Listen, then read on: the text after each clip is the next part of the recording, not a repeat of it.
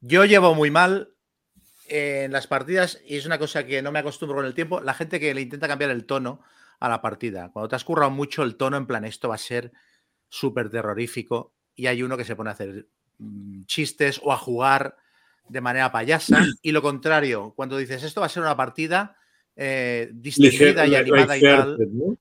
Exacto, Sí, está, sí, esto pasa mucho en las partidas online, en las partidas en YouTube, gente que habla como si estuviera recitando a Shakespeare, pero se le hubiera olvidado el texto, ¿sabes? Oh, Por eso no me gusta que no oculta algo. no me gusta ver rol online porque parece que la gente esté haciendo teatro más que jugando. ¿A dónde vais, caballero? Eh, sí, sí, sí. Esto, como venimos en, las mesas donde yo juego, no, esto no, no, no, suele pasar demasiado. La gente mm, juega de otra manera. Pero esto también pasa y lo del tono creo que pasa porque esto que voy a decir igual será un poco raro, pero a mí no me gusta jugar a rol con, gente a la que no conozco mucho. Con actores. Sí, yo no, no, en serio, yo no me sentaría en unas jornadas a jugar a rol así a la brava, a ver qué pasa con, cuatro o cinco personas que no conociera de nada. Yo, a mí me gusta jugar a rol con, mis amigos y con gente a la que conozco y por eso me ayuda a que el, el tono de la partida pues ya esté sentado porque nos conocemos desde hace mucho tiempo y todos sabemos un poco lo que podemos esperar los unos de los otros. Sí. Aún así, hay veces que arbitras gente desconocida y te sorprenden y estas roturas de tono te las tomas te las tomas mejor porque a veces tienen reacciones que no te esperabas. Yo me acuerdo arbitré en el Festival Celsius una partida del juego de rol Alien la, aventura, el Chariot of the Gods, que aquí se llama Recuerdos del Futuro o algo así. Y había un chaval que tenía, no sé si 15 o 16 años, que se apuntó a la partida y era la primera vez que jugaba rol en su vida.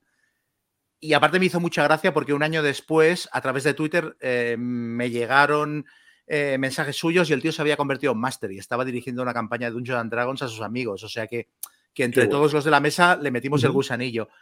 Y el tío, en, Alien, cada personaje tiene un objeto personal al que se agarra cuando, cuando está en pánico y tal, ¿no? Y entonces les pregunta a los jugadores, bueno, ¿qué objeto personal lleváis encima? Ah, pues yo una foto de mi mujer, ah, pues yo un colgante, no sé qué. Y el tío me dice, yo llevo una espada.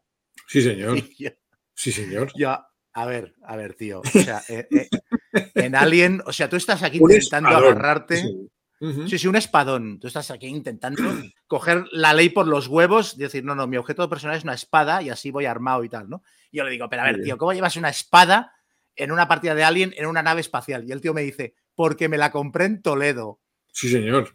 Y hostia, se hizo un silencio en la mesa y yo pensé, hola esos huevos. Pues sí, señor, vago una espada por la Nostromo repartiendo. Me pareció buenísimo. O sea que ese es un caso en el que. Ah, te lo comiste. Jugar con alguien. Sí, me lo comí me lo dice un jugador en mesa de los que juego habitualmente y lo castigo. O sea, que hay un piano encima. Pero aquel chaval me hizo gracia y mira dónde ha llegado. O sea que a veces. Me gustaría ver sus partidas, sí. A este sí que me gustaría ver sus partidas, ¿ves? Las partidas que está dirigiendo. Sí. ¿Se fue una, una referencia o qué? Sí, sí. Venga.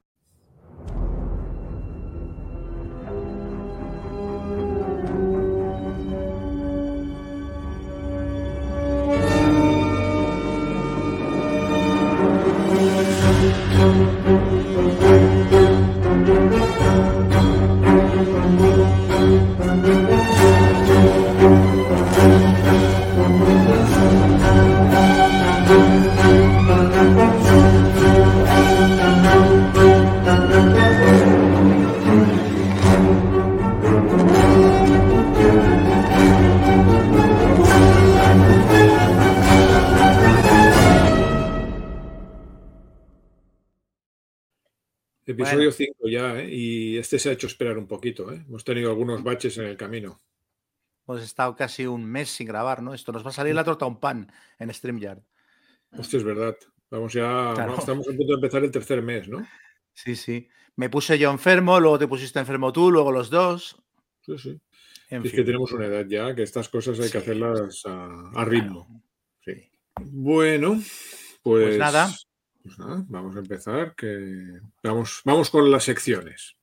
Sí, hoy tenemos un, episodio densito en cuanto a contenido.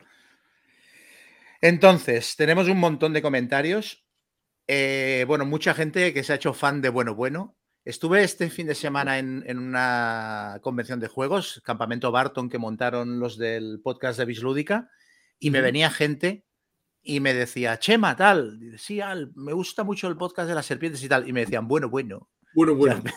hubo uno que se me acercó, me dijo, Chema, digo, ¿qué? Dice, bueno, bueno, y se fue, no dijo nada más.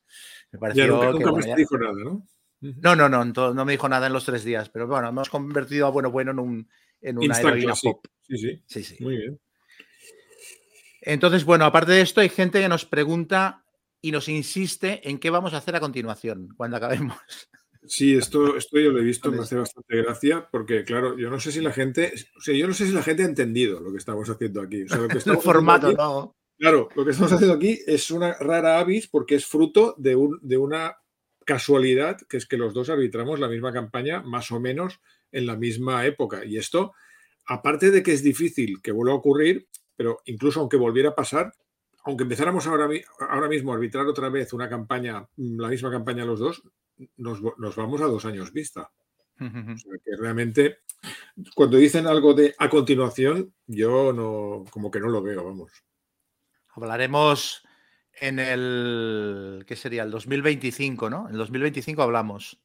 2025, oye, ¿qué has estado jugando el último año? Pues mira, hecho es, oh, qué pena, pues he hecho otra. Pues nada, pues volvemos a mirarnos en el 2027, sí. Bueno, de hecho, luego lo cuento. Yo ya he empezado, he empezado con la siguiente, pero creo que es una de las preguntas que nos hacen, así que ya lo explico en su momento. Pues venga, eh, bueno, Luis Martínez nos dice que nuestros vídeos de momento le han costado 200 euros, pero está contento porque ha conseguido volver a jugar, que hacía mucho que no, que no le daba el rol. O sea que, bueno, mira, una cosa por la otra. Dinero bien invertido, desde luego. Oye, no nos llevamos nada nosotros de esto, ¿eh? No, no, qué coño. No, no, aparte, no, ni, monetizar ni nada. Nada de nada, de nada, ¿eh? Luego, José Gutiérrez Soler dice que en el Club Averno de Málaga van a empezar este domingo. Este domingo, claro, el mensaje lo dejó hace un mes. Claro, eh, igual han acabado ya la campaña. Podemos, invitarles a que nos expliquen. Y dice que eh, le están sirviendo mucho nuestras reseñas porque va a llevarles la partida a dos grupos diferentes. Hostia, a la vez.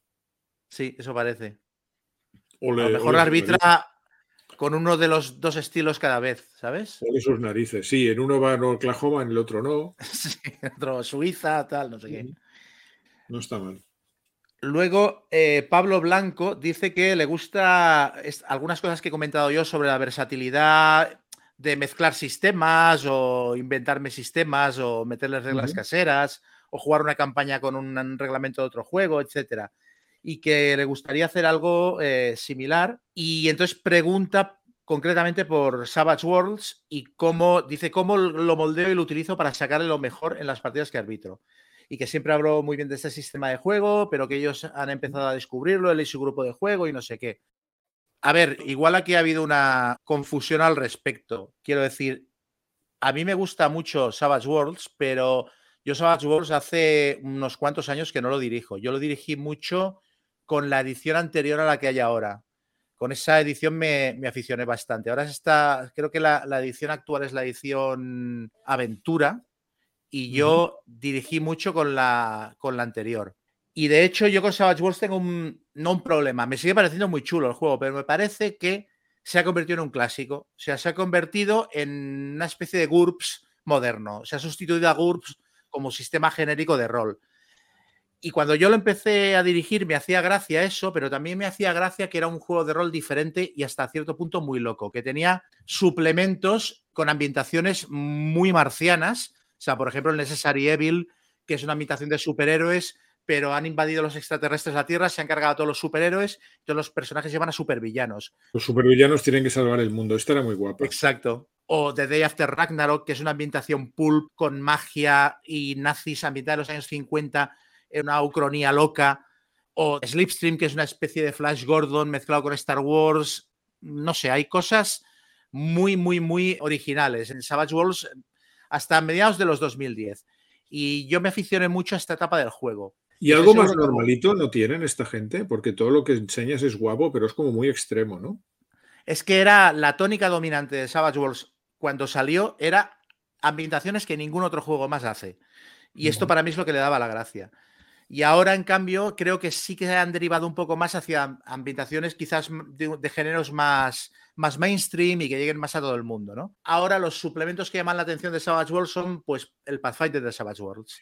Entonces, me parece muy bien, pero claro, por ese mismo motivo a mí Savage Worlds igual ha perdido un, poquito de brillo, porque ese brillo ahora lo encuentro en los juegos indie, en Borborg y, bueno, todos los Borg, Morborg, Cyborg, Pirate Borg, Quiero decir, ahora mismo hay juegos indie que, tienen ese espíritu de cargarse las normas y me llaman más la atención que Savage Worlds.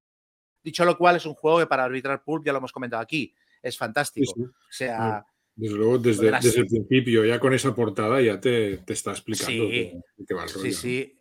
Es que. A ver, es un juego que el sistema de tiradas es muy loco. Lo de las tiradas abiertas, que puedes sacar resultados aberrantes, aunque tengas un conocimiento muy primerizo de la habilidad por la que estés tirando, los personajes son súper competentes, los combates están muy bien hechos, sobre todo el concepto de que puedas inventarte PNJs sobre la marcha y monstruos también sobre la marcha, o sea, aviva mucho, le da mucha cancha a la improvisación del máster, es muy divertido jugar lo de las cartitas para que los jugadores intervengan en, en escenas y las cambien. A mí me parece muy guapo, pero ya no lo dirijo, entonces... Muy bien. Eso. Luego Stormcrow, nos pregunta por aventuras one shot de Tulu, cuáles son nuestras favoritas, de la llamada, del rastro o de cualquier otra cosa que lleve Tulu en el nombre. Bueno, pues aquí sí que tenemos unas cuantas. Me parece que hemos elegido algunas, ¿no? ¿Empiezas tú? Yo quería recomendar esta Deadlight que se publicó por primera vez para sexta edición, creo recordar, en el año 2000, no quiero equivocarme, pero parece que fue el 2014, una cosa así y se reeditó para séptima edición. Y es un suplemento que lleva dos aventuras, Deadlight y Saturnin Chalice. Y luego lleva aparte semillas de aventuras y tal. Pero bueno, lleva dos aventuras cortas para jugar en una sesión. Son dos aventuras mm, con un planteamiento similar. Los personajes van por la carretera y de repente pasa algo. Se juega en una única sesión y bueno, la otra es más investigativa, esta es más survival horror y es una aventura fantástica que pueden jugar tanto jugadores noveles como veteranos que sorprende mucho a los jugadores que ya tienen mucho, mucho Tulu a sus espaldas. Y que tiene un ritmo frenético. Entonces, aparte es que, eh, ya digo, en dos horitas, dos horas y media, eh, la diriges tranquilamente. Si te dura más de dos horas y media es que estás haciendo algo mal. Pero es un suplemento pequeño entonces, ¿no? Si son dos aventuras y cada una son un par de horas. Eh, es un suplemento de 50 60 páginas. Cada aventura son 25 páginas. Si le quitas las hojas para los jugadores, los mapas y tal, se quedan 15, 16 páginas por aventura y, creo que esto está incluso tradumaquetado en español. Hay una web que se dedican a tradumaquetar en español suplementos que no se han publicado y que no se espera que se publiquen en español. Y creo que si buscáis por internet lo podéis encontrar. Pero bueno, que el suplemento vale 14-15 euros. O sea que. Pero esto no está traducido, ¿no? No, esto no está traducido y no, no tiene pinta de que lo vayan a traducir. Y luego quería recomendar esta mini campaña que se llama La Revelación Final, que es para el rastro de Tulu, pero es muy fácilmente adaptable a la llamada de Tulu, que son cuatro aventuras one shot de una sesión, como mucho dos, que se publicaron sueltas en su día. Y esto es un recopilatorio en el que aparecen las cuatro y tienen una trama de fondo que las une todas llevas unos personajes que van encontrando pistas y cada pista que encuentran es una de estas aventuras que se juega con otros personajes. Perdona, cada aventura se juega con un grupo de personajes diferentes. Sí, se juega con un grupo diferente y luego vuelves a retomar los personajes que llevan como la metatrama. Eso está, está bastante chulo, es bastante original. Y son aventuras de Lovecraft purista. O sea, son aventuras muy investigativas, apenas hay combates y son muy descorazonadoras, muy tristes y muy jodidas todas. Pero bueno, es un tono que me gusta bastante y aparte creo que me apetece bastante dirigir algo así por contraste con la serpiente de dos cabezas, hacer algo que sea como muy ominoso, que si sale el bicho te mata, no hay opción de combatir ni casi de huir, etcétera. Esto me llama la atención. Bueno, estas son las cosas que dejamos atrás, que es un suplemento que ya tiene un tiempo, pero que yo mm, compré hace poco y venía avalado con mucha fama y realmente no, me ha decepcionado en absoluto. Son seis aventuras ah, ambientadas todas en la época contemporánea y me parece que todas son muy buenas. No son aventuras muy largas, quizá tienen 20 páginas cada una de media. especialmente buena me parece la primera, que es la de Mariquita, Mariquita vuelve a... Vuela lejos de casa. Vuela lejos de casa, que empieza como un capítulo de una serie, ¿no? Hay una niña que ha sido secuestrada en un, centro comercial y los, jugadores, pues, por un motivo o por otro, pues van a interesarse por lo que ha ocurrido allí, pero la trama es muy especial.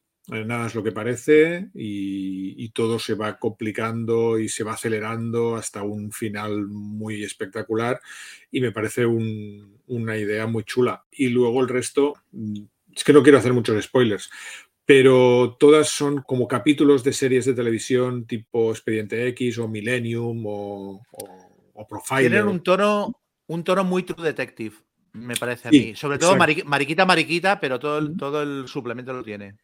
Y bueno, que Tulu Now tampoco es que tengamos tanto, tanto material, ¿no? Para Tulu contemporáneo, la mayor parte de, todo lo que comentamos siempre está ambientado en años 20 y años 30 y esto me parece que está muy bien hecho. Y yo quería recomendar, ya que hablas de que hay poco material de Tulu Now que valga la pena, una vez más quiero hablar de Delta Green, que me parece un juego sensacional, que está ambientado en la actualidad y que tiene un nivel medio de aventuras espectacular.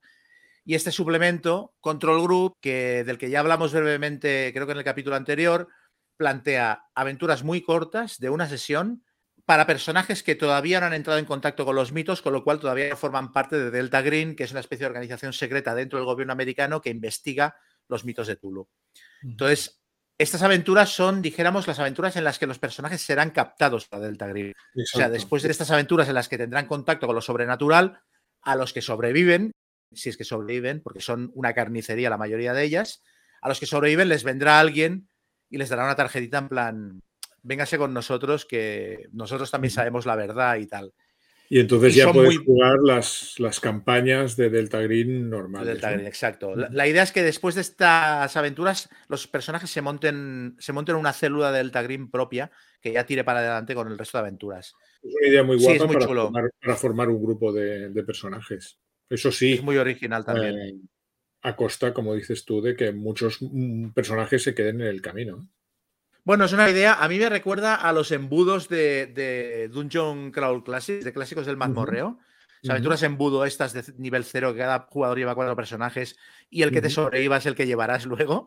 Pues eso es un poco eso. O sea, hay un grupo de personajes y los que vayan sobreviviendo a las aventuras serán los que conformarán el grupo de, héroes eh, que quede al final. ¿no? Esto me parece De hecho, jugamos contigo tres escenarios de esta, de esta campaña y creo que en una, bueno, sobrevivieron un par de personajes en cada, en cada sesión, ¿no? Sí, más, o menos. Sí, fue bastante bestia el asunto. Y nada, tiene un tono muy peliculero, muy de película de terror de Festival de Sitges, por así decirlo. Muy buen ritmo tienen todas y son bastante descarnadas. A mí este suplemento me parece buenísimo. Aparte, se puede dirigir con la llamada de Tulu. No hace falta comprarse Delta Green. Con este libro solo y la llamada de Tulu séptima edición puedes jugar perfectamente. Muy bien. Hombre, un clásico, Grace, Grace Under Pressure. Esto es un clásico, me parece que es del año 93, la edición original. Es un, un módulo que editó Pagan Publishing, cuando, bueno, Pagan Publishing en aquel momento probablemente hacían los mejores suplementos y las mejores campañas de, la llamada de Tulu. Ya hemos hablado de algunas de ellas, como Walker in the Wastes, pero eso es una campaña y en este caso eh, se trata de un one shot. Un one shot muy original en el que los jugadores son, son la tripulación de un submarino, que es un submarino de bandera australiana, que es el Wallaby, que está en una expedición científica en el Pacífico Sur y empiezan a pasar cosas raras. Empiezan a pasar cosas raras, no vamos a hacer mucho spoiler, pero empiezan a pasar cosas tan raras como que se meten en un fregado muy, muy, muy, muy gordo, sin quererlo, y la cosa acaba fatal. Y es una aventura muy sencilla, pero a la vez muy bien montada y que tiene momentos muy especiales y que también necesita que la, que ambientes. O sea, lo, lo, que hemos comentado en otras sesiones de oscuridad y los glow sticks y un poquito de, música de ambiente, aunque solo sea mm. algo que haga ping, ping o que imite el sonar. Y luego la posibilidad de separar al grupo, porque hay un momento en que los jugadores se separan y unos permanecen en el submarino y otros se van a una especie de mini submarino más pequeño y les das un walkie-talkie a cada uno de los grupos y los envías a otra habitación para que se, se comuniquen a través del walkie-talkie, que normalmente funciona fatal. Y, solo eso, solo este tipo de movidas ya les, les mete a los personajes en situación y hace que, sea un, eso, un one shot, solo de una única sesión, pero muy, muy, muy especial y muy recordado. Esta aventura también encajaría, se podría añadir como aventura adicional a, Control Group, al suplemento del Green que, comentaba antes, porque el índice de mortandad aquí también suele ser bastante alto en esta aventura. Y luego también de Pagan Publishing Devil's Children, otro clasicazo fantástico. Yo esta aventura la adoro. Estoy absolutamente enamorado de ella. Por lo que recuerdo era un one shot que se jugaba en dos sesiones. En la primera sesión los jugadores llevaban a un grupo de, chicas que de hecho eran acusadas de brujería en el siglo XVII. En, en Salem. En Salem. Y la cosa acababa muy mal también. Pero todo lo que pasaba durante ese proceso y tal, pues daba pie a la segunda parte del, asunto, que en la segunda parte del asunto los jugadores eh, eran un grupo de estudiantes de un instituto que de algún modo pues se relacionaban con, los espíritus de las brujas que habían sido ajusticiadas 300 eh, años antes y, bueno, era muy, muy especial, un, un thriller psicológico. ¿De qué te ríes? De que no se entiende nada de lo que estoy contando. No, que has explicado todo, has, hecho como los trailers modernos, lo has contado toda. Bueno, pero he intentado no hacer mucho spoiler. bueno, como esto solo lo ven Masters, ya está tú. Exacto. Esta es mi, es mi aventura favorita de la llamada de Tulu en cualquier formato, de cualquier tipo y mm, a cargo de cualquier editorial. Esta aventura me parece una obra maestra del rol. Me parece sensacional. Y me sabe muy mal que no esté disponible en ningún lado, porque es que no está ni en PDF en DriveThru, es muy difícil encontrarla para descargársela em, y, Pagan Publishing nunca hizo además de reeditarla y la gente que lleva ahora mm, Arc Dream y las otras editoriales que siguieron la estela de Pagan Publishing tampoco han hecho ninguna demanda de volver a, de volver a publicarla. Me parece una pena porque es que es muy, muy, muy, muy buena. Es puro ambiente esta, esta aventura. A mí me parece muy guay, pero si tengo que elegir, creo que me parece más, más divertida o más simpática o más, más recordable incluso la, de, la que comentábamos antes, la de Grace Under Pressure. Bueno, en todo caso es lo que tú has dicho. Esto es de una época en la que Pagan Publishing publicaba con un nivel de calidad que era, asustaba. O sea que es que todo lo hacían bien. Pues oye, con esto hemos dado un chorro de aventuras para que la gente. Y otra cosa es que las pero sí.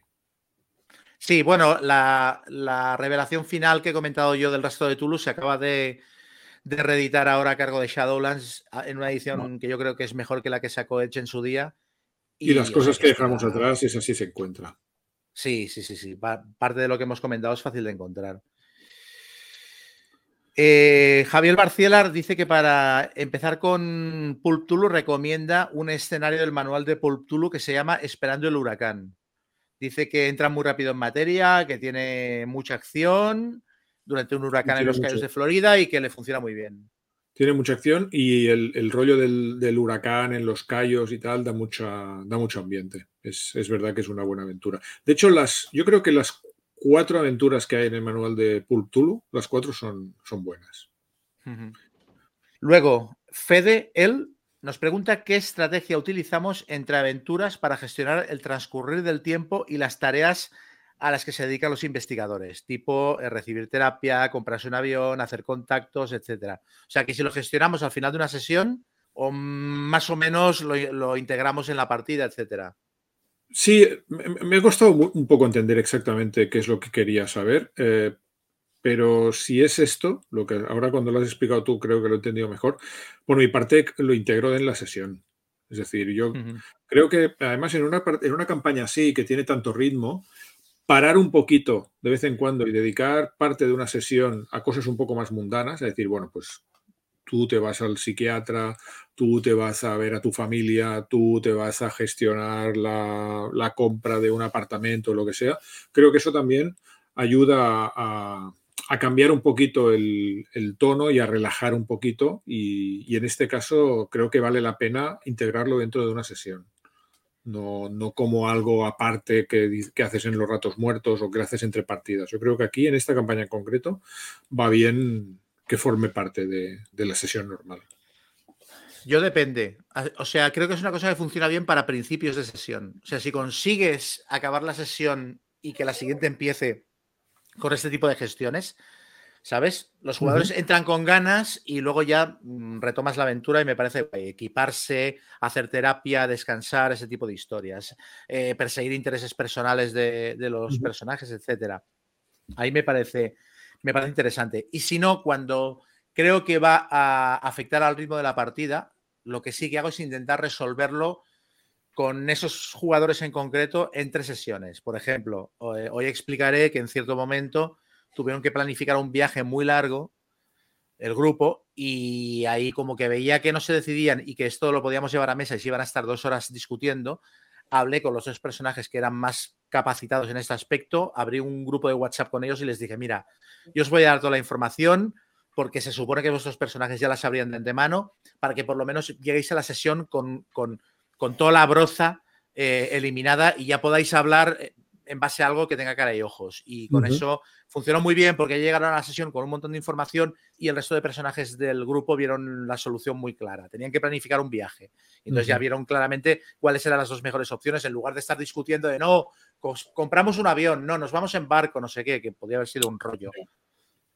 Iván Cantero Muñoz nos recomienda, entre otras comenta aventuras de Goodman Games, de Mazmorreo y, y, alguna de Deadlands, etcétera, pero en el caso que nos ocupa, recomienda como aventura introductoria para la llamada de Tulu una que se llama Hotel Hell, que aparece en eh, Peterson's Abominations, que es un suplemento que también se acaba de publicar en español a cargo de. es para, de, para Tulu, Tulu de 100, ¿no? O Tulu. ¿Sí? No, es, para, es, para, la llamada de Tulu y ambientada. Creo que todas las aventuras de suplemento están ambientadas en la actualidad. O sea que, bueno, dice que es un plagio de una película de Lucio Fulci que se llama The Beyond y que le sirvió muy bien para introducir en la llamada de Tulu a jugadores que le venían de otros juegos y que no sabía exactamente cómo quitarles de la, cabeza las ideas preconcebidas que tenían, porque eran jugadores que habían jugado mucho a Vampiro y a Dungeons and Dragons, pero no habían jugado a Tulu. Y entonces quería como meterles una aventura que fuera como un choque. para, poner el, tono. Luego, Miquel nos dice que hagamos una entrega de premios a los jugadores en el último episodio que no estaría de más. Esto, me, esto no lo había visto y me gusta. Sí, gusta. sí, pero hay que hacer algo, hay que hacer una pedrea, hay que hacer que todos se lleven premio. Sí, claro. Luego, Fenrir Halleck nos pregunta opinión sobre la campaña de la llamada de Tulu A Time to Harvest, que está pensando en dirigirla cuando acabe con la serpiente de dos cabezas. Hombre, pues a ver, mira, eh, vigílame, ¿eh? y si hago algún spoiler, levantas la mano o me cortas el sonido. Esta campaña es la que acabo de empezar a dirigir a continuación y ya hemos hecho la primera sesión y me parece una campaña muy interesante. Creo que tú también la has, estado leyendo y que te gusta lo que has leído hasta ahora. Lo único que tengo un par de cosas que, objetar. Digamos que la campaña se vende como una campaña ideal para masters eh, novatos. A mí me parece que ni para atrás. Yo creo que es una campaña muy difícil de arbitrar, sobre todo porque es una campaña con pocos capítulos, tiene cuatro o cinco capítulos solo, pero todos los capítulos son muy sandbox. Son, bueno, los jugadores llegan a un sitio y van a pasar una serie de cosas y hay una serie de personajes no jugadores que hay un montón y hay un montón de gente que tiene agendas y los jugadores van a convivir con ello, pero esto para un máster que no tenga mucha experiencia puede ser algo muy complicado. A mí me parece muy chulo y tiene muy buena pinta y ya os iré contando qué tal. Y la recomiendo, ¿eh? la recomiendo mucho, pero me parece que necesita mucho trabajo. No tanto trabajo previo, sino trabajo de, bueno. O sea, que llegas a las sesiones y no sabes por dónde va a ir el toro. Entonces, mm, tienes que ser bastante espabiladito, digamos, a la hora de, de, saber por dónde van a salir las cosas. Pero me parece una campaña original. Es diferente, no es una campaña Globetrotter, no es una campaña en la que los jugadores vayan a ir por todo el mundo. Sí se van a mover, pero se van a mover en una región, digamos. No, no, van a, no van a gastar mucho en aviones, precisamente. Y, entonces también para variar un poquito, después de las serpientes, me parecía que era una, campaña que cambiaba lo suficiente como para que fuera divertida jugarla justo después de esta. Sí, a mí me gusta mucho el tono que tiene de folk horror, así rollo Arkham Country y tal. Me parece que está muy bien. Quizás es porque es un cambio de tono que me apetece también después de La Serpiente de Dos Cabezas. Y me parece que el trasfondo, las primeras 50 páginas, que es donde te explica todo el trasfondo de lo que está ocurriendo y de qué va la campaña y tal, me parece espectacular. Me parece que es incluso como suplemento de la llamada de Tulu para ciertas cosas que no se habían explorado demasiado hasta ahora, me parece que es el material es muy bueno. Muy bueno. Y luego eh, te da la opción de jugarla en Tulu normal o en Tulu Pulp. Yo lo voy a jugar en Pulp por, por, aclamación popular, porque los jugadores casi se me amotinaron ante la posibilidad de no hacerlo en Pulp.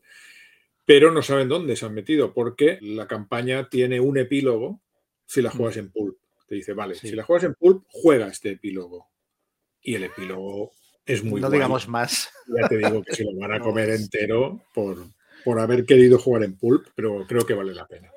Lo que yo no sé, ¿cuántos jugadores tienes? Porque yo no sé si esta campaña funciona muy bien para grupos grandes. Tengo un montón. Mm. Tenía cinco en la campaña de las serpientes y ahora tengo seis. Hostia, no sé. Hostia. vamos a ver, vamos a ver qué tal. Sí.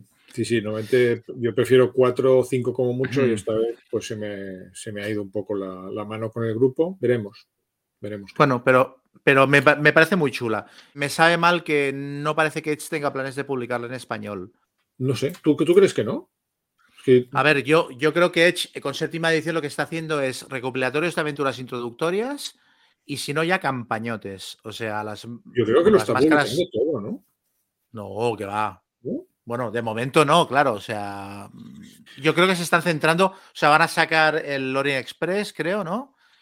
Ah, no lo sé. Que no estoy muy al tanto del. Claro, yo en cuanto sale algo en inglés de Caution me lo compro ya y, luego ya me olvido un poco. Sí, yo no me espero. Yo no me suelo esperar. Y otra cosa de, que quería decir de All Time to Harvest es que es una campaña bastante más corta, aunque es un libro, creo que es incluso más gordo que el de las serpientes, la campaña es más corta. Yo creo mm. que es una campaña que no debería durar más de 15 sesiones, creo. Sí, sí, sí, sí. Sí, tiene mucho material de, información. Hay muchos penejotas, muy sandbox, mucha gente con la que tienes que ir a hablar, un poco en el orden que quieras, etcétera. O sea que.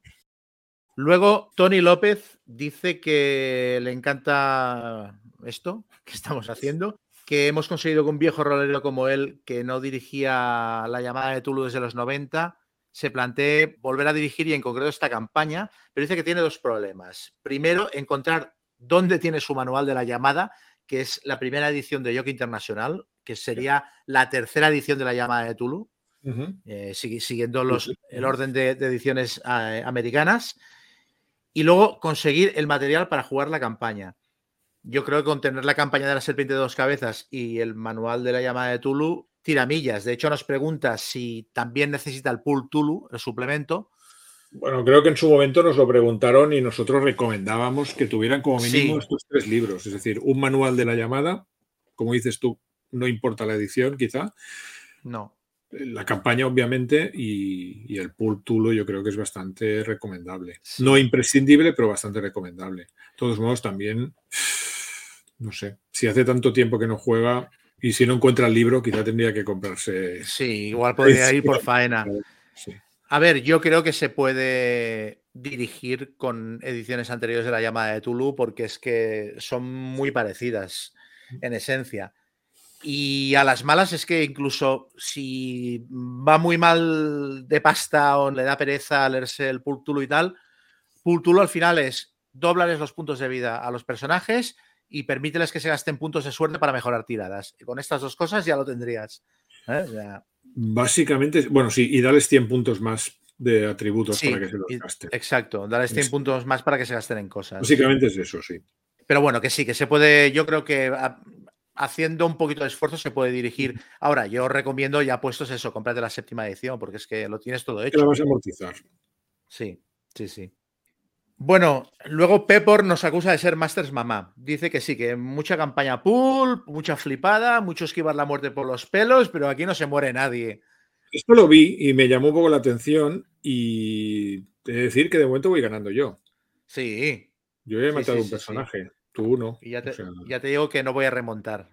¿No? Bueno, no. no hagas spoilers. Em, pero bueno, dice que le huele a chamusquina esto de mantener a los personajes vivos hasta el final, sí o no, etcétera. Tampoco se trata de perdonarles la vida. Yo, de hecho, hacia mitad de la campaña intenté activamente pisar el acelerador, pero es que son muy difíciles de matar los personajes de, de ¿eh? no es fácil. Es que esto, esto va como va. Es decir, yo no tenía ninguna voluntad consciente de no matarles, pero lo que no quería, y eso sí que es verdad, era que se murieran just because, es decir, que, que los matara un tío en un incidente trivial. O sea, mm, lo que sí quería es que cuando muriera alguien fuera algo que fuera más o menos espectacular. Y hubo un par de ocasiones en las que pensé, se me mueren aquí, se me hmm. mueren. Y no fue que yo levantara el pie, sino que al final lo remontaron. Pero hubo un par de momentos, no de total party kill, pero hubo un par de momentos en que dos o tres personajes, como lo que te pasó a ti en Nueva York, que se separaron del grupo y tuvieron un mal encuentro y ahí podían haber palmado. De hecho, lo que contaste tú en la última sesión, aquellos dos personajes que se pegaron con Canning podían haber muerto los dos. Tranquilamente, sí, sí. Sí, sí. Y no creo que hicieras nada especial para que eso no pasara, ¿no? No. Hubo un combate hacia el final de la campaña que los jugadores se me medio enfadaron porque consideraron que era una escena secundaria y ahí saqué un tío que les puso una cara de hostias con unas tiradas, yo sacando 0-1 y tal y bailando detrás de la pantalla, súper contento. Y ahí hubo dos jugadores que incluso se enfadaron un poco en plan, esta escena que es secundaria y nos va a matar aquí, ¿qué pasa? ¿no? O sea, que yo, que, que, yo no hacía por salvarles la vida. O sea, los dados a veces marcan lo que marcan. Bueno, luego nos pregunta Rafa Carro que el pool de suerte, o sea, los puntos de suerte, cada cuánto permitimos recuperarlos. Si lo hacemos al principio de una localización nueva, cada X sesiones, etcétera. Yo permitía que recuperaran suerte en cada sesión, al principio de cada sesión, a menos que la sesión empezara con un cliffhanger. Es decir, si, si, los jugadores habían, se habían estado pegando con alguien y, la cosa continuaba, evidentemente no recuperaban ah, en aquel momento, pero en cualquier otra situación yo permitía que recuperaran la suerte. Sí, yo también. Yo al principio de cada sesión, a menos que fuera una cosa un poco postiza. Y lo que mm. también me inventé, lo hice un par de veces durante la campaña, es cuando cruzaban un portal, que hay un par de escenas en las que se cruzan portales en esta campaña, decía, bueno, como es magia y les permitía recuperar el doble de suerte. Si veía que estaban muy asfixiados, decía, bueno, los efectos mágicos del portal, doble de suerte y tal, porque les das lo que se llama una fighting chance, ¿sabes? Luego que, lo, van a... comentaba Sorkowski, pero para la última escena. Para la última escena, como que les permitió ponerse un poco a full antes del último Claro, es que de hecho, al inicio del último capítulo, los personajes pueden llegar muy trinchados y ahí creo que tienes que tener un poco de manga ancha para que, como mínimo, vean el final de la campaña, aunque luego mueran, ¿no? Luego, Rafa Carro también nos pregunta, dice que su grupo no salvó a la gente del pueblo porque nunca los encontraron en la base. Supongo que se refiere a la aventura de Islandia. Dice, estas cosas se las comentáis a los jugadores a posteriori, pasada la aventura, para que se desmoralicen aún más, o os las calláis y a otra cosa mariposa, rollo. No, esto... no te has llevado al tesoro, o no has salvado a la gente, o no sé qué, este tipo de historias. yo esto lo guardo para, para la cena de final de campaña, digamos. Entonces sí que les cuento, aquí fuisteis unos pringados porque no salvasteis a estos, aquí tal, aquí cual, aquí cual. De todos modos, lo de la gente que no salvan durante el camino, lo vamos a ver ahora en el capítulo del Congo un poco. Hmm. Sí, en mi caso también. Es algo que les explota en la cara a los jugadores y ahora, ahora lo veremos. Y luego, para acabar, Juan Ignacio Corencia nos comenta una cosa que puede ser un error, un agujero narrativo de la campaña, que es que Dice, si en la primera escena de la campaña hay un tiroteo en Bolivia con unos soldados, algunos de los cuales es hombre serpiente y tal, ¿por qué luego cuando los personajes llegan al pueblo nadie los reconoce, no les montan una emboscada, no les van más detrás? O sea que si nosotros hicimos algo de esto, o directamente nos lo saltamos. Porque es verdad que en la campaña no. Tampoco te justifican demasiado la primera emboscada. De hecho, esto es tan, tan así que en la campaña te dice que cuando los jugadores llegan al pueblo, el pueblo está medio tomado por los soldados y tal, y yo esto me lo salté. O sea, yo hice que los jugadores llegaran al pueblo y en el pueblo no había soldados. Estaba hmm. el, pequeño destacamento médico, el, pueblo, y de vez en cuando aparecía una patrulla por allí, pero no estaban activamente como un destacamento los soldados. Pero sí puede ser efectivamente un, agujerito de, guion de la campaña. O sea, algo que se les haya pasado o que no lo hayan controlado bien. Pues bueno, con esto acabamos Bien, la sección de... y ya vamos 15 minutos por detrás de, la escaleta. No está mal. Sí, sí, sí. Promete.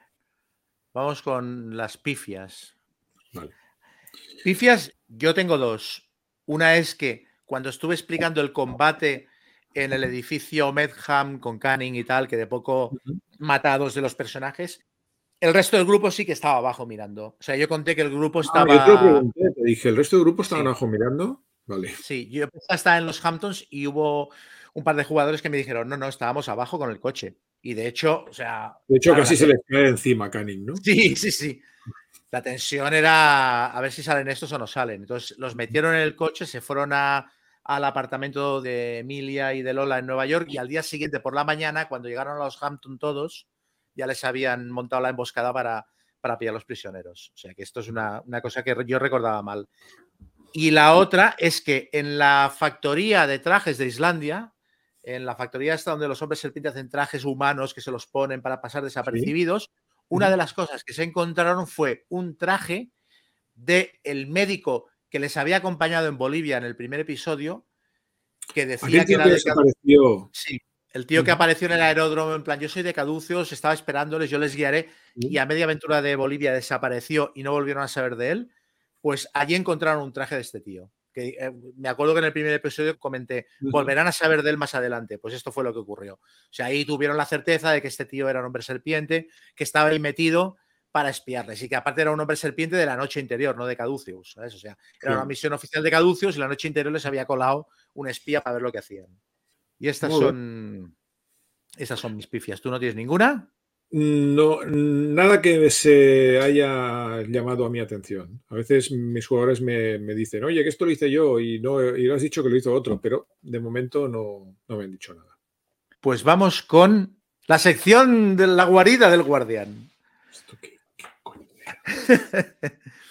La guardia del guardián. Aquí es donde explicamos los truquillos y las cositas y tal. Entonces yo aquí tengo que explicar dos cosas. Una eh, es un poquito larga, pero es que la tengo que explicar. Y es un capítulo adicional que yo metí en la campaña que duró dos sesiones muy rápidas y que no tenía nada que ver con la campaña. Pero claro, fue una aventura que jugaron, entonces la, tengo que explicar.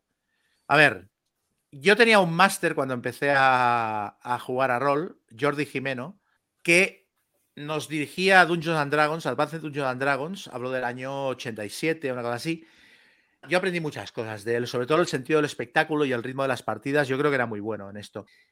Y hacía una cosa durante las campañas que era la partida de Navidad. O sea, llegaba Navidad y de repente el tío se sacaba de la manga una aventura desconectada del grueso de la campaña y en la que pasaban cosas raras. Hubo un año que apareció un gigante en medio de una montaña nevada con un saco y un gorrito de Papá Noel y empezó a sacar regalos y nos dio un regalo mágico a cada uno, pero un regalo mágico absurdo. A mí me dio una espada de plástico y tal. Pero yo recuerdo que esa espada de plástico, no en una aventura posterior, la utilicé para engañar a unos goblins y tal, o sea, que, que luego todo aquello tenía cierta gracia, ¿no?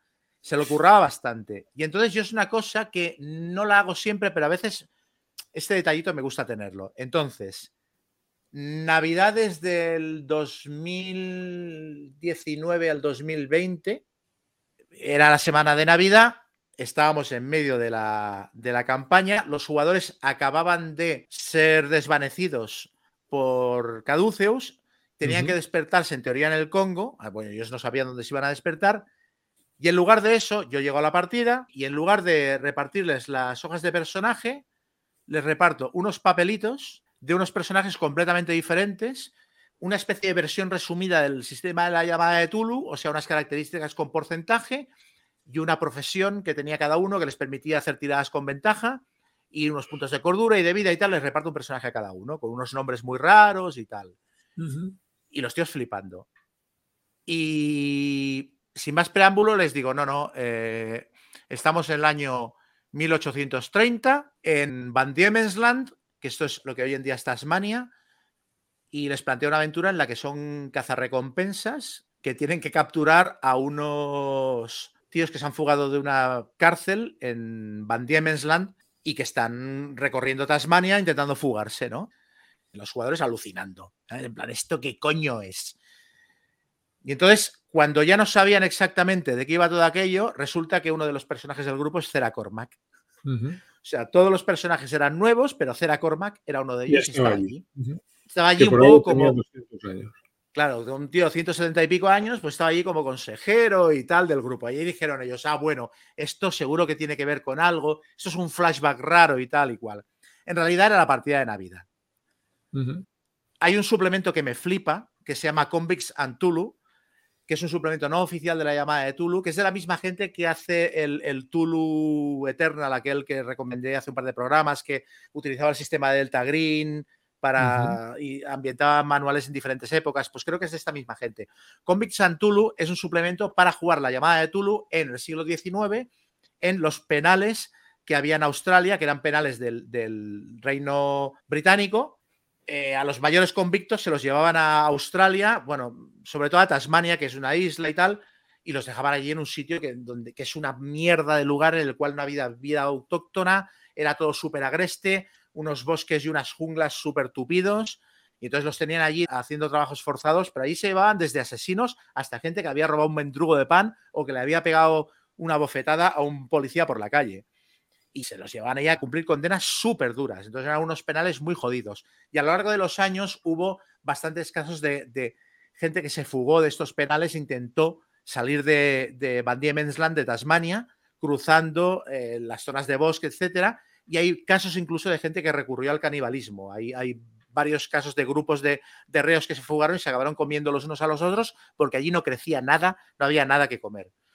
Y hay una película que se basa en todo esto que se llama Van Diemen's Land, que aquí en España se llamó Tasmania, que está disponible en varias plataformas para ver, que explica la historia más famosa del grupo de, de reos más conocido que se fugó y se acabaron comiendo los unos a los otros. Es una película que a mí me gusta mucho, la vi en el Festival de Sitges y la, recomiendo bastante.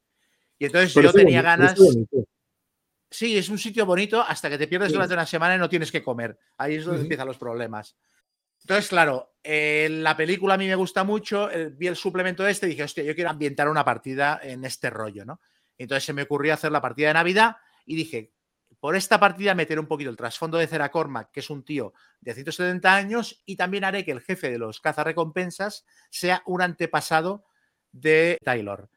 Dije, esto me va a quedar súper chulo. Y nada, pues fue una aventura rapidita de eso. Duró una sesión y media. Durante la semana de Navidad quedamos un par de días, rollo, pues el, el día 23 y el 28 la acabamos y tal, ¿no? Ah, y nada, pues eh, les explicaron que se habían fugado unos, unos reos que habían tomado un, un, barco en el puerto para intentar salir de la isla, pero que parece que aquello había sido un fake y en realidad habían habían atracado con el barco en otra esquina de la isla, se habían metido para el interior y se habían perdido por, por la selva y había que ir a capturarlos. Y entonces los personajes recorrían Van Diemen's Land, los pantanos y los bosques buscándolos, encontraban a uno de ellos muerto, se encontraban con unos aborígenes que les decían, sí, sí, no es que hay gente que vive aquí en los bosques desde hace años y tal, y al final descubrieron que había una comunidad de reos que se habían fugado a lo largo de los años de, las prisiones de Tasmania, que estaban viviendo en los bosques, un poco de lo que daba la tierra. Y entonces aquí metí el rollo de la aventura de Oklahoma, de el cura que cuando muere se va a una cueva y sale del cadáver que hay allí tumbado con un cuerpo nuevo, etcétera. Pues allí me monté que los primeros reos que se habían fugado de la prisión en los bosques de Tasmania habían encontrado una cueva que era un punto prehistórico de adoración a Yig y ahí Yig los había traído, los había convencido y les había prometido un poco la vida eterna a cambio de que lo adoraran.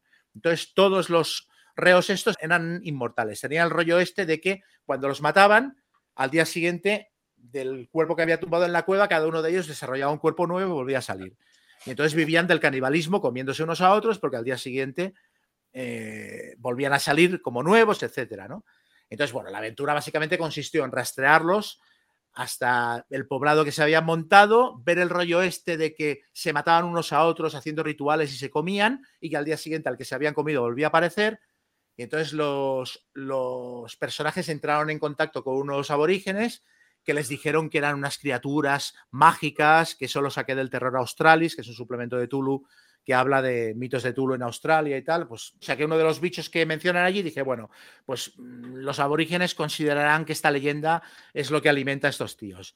Y en realidad no, en realidad era una cueva en la que Jig les había mesmerizado a todos y tal. Entonces los personajes llegaron a la cueva, vieron el percal, mataron todos los cuerpos y luego llegaron al poblado y ahí hubo un combate super bestia entrando a sangre y fuego, a tiro limpio, con tomahawks y la, de Dios. Varios de los personajes de los jugadores murieron allí.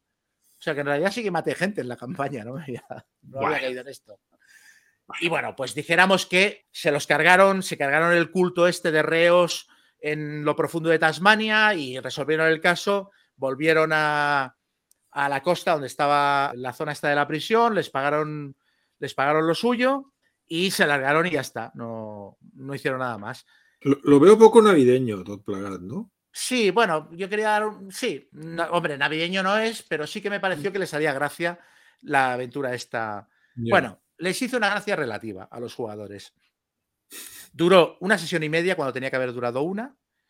Eso para empezar. En segundo lugar, el jugador que iba a hacer a Cormac no hizo ni puñetero caso. Al rollo este de que de repente lo hago aparecer en una aventura en el año 1830 con un grupo de personajes diferentes, uno de los cuales le suena que podría ser un antepasado de Taylor, aunque tiene un apellido diferente. Yo pensaba, bueno, este tío, cuando retomen la campaña, investigará quién es este tío y por qué tiene un apellido diferente a Taylor, pero se le parece físicamente y no sé qué. No investigó nada, no hizo ni puñetero caso. Pero es que el jugador que lleva a Taylor tampoco hizo puñetero caso a esto yo también pensaba ligarlo con lo del tatuaje en el pecho, del árbol y tal, ¿no? Con lo cual, cuando vi que ninguno de los dos hacía caso, lo descarté. Dije, bueno, pues ni siquiera voy a mencionar que este tío era el antepasado de Taylor. Esto me lo cargo. Voy a dejarlo como una especie de flashback para que vean que Cera Cormac era un tío de 170 años y no le vamos a dar más vueltas a esta aventura. Y lo de Taylor y el árbol y quiénes son sus antepasados ya lo resolveré por otro lado. Pero claro, el problema, aparte de que no hicieron demasiado caso y se la tomaron realmente como una aventura one shot, les gustó y tal, pero no le acabaron de ver el punto, lo que pasó fue que empezamos la aventura del Congo después de Navidades, jugamos una sesión de la aventura del Congo y lo siguiente que ocurrió es que se declaró una pandemia mundial en el mundo real y estuvimos más de un año sin poder jugar la campaña de Tulu.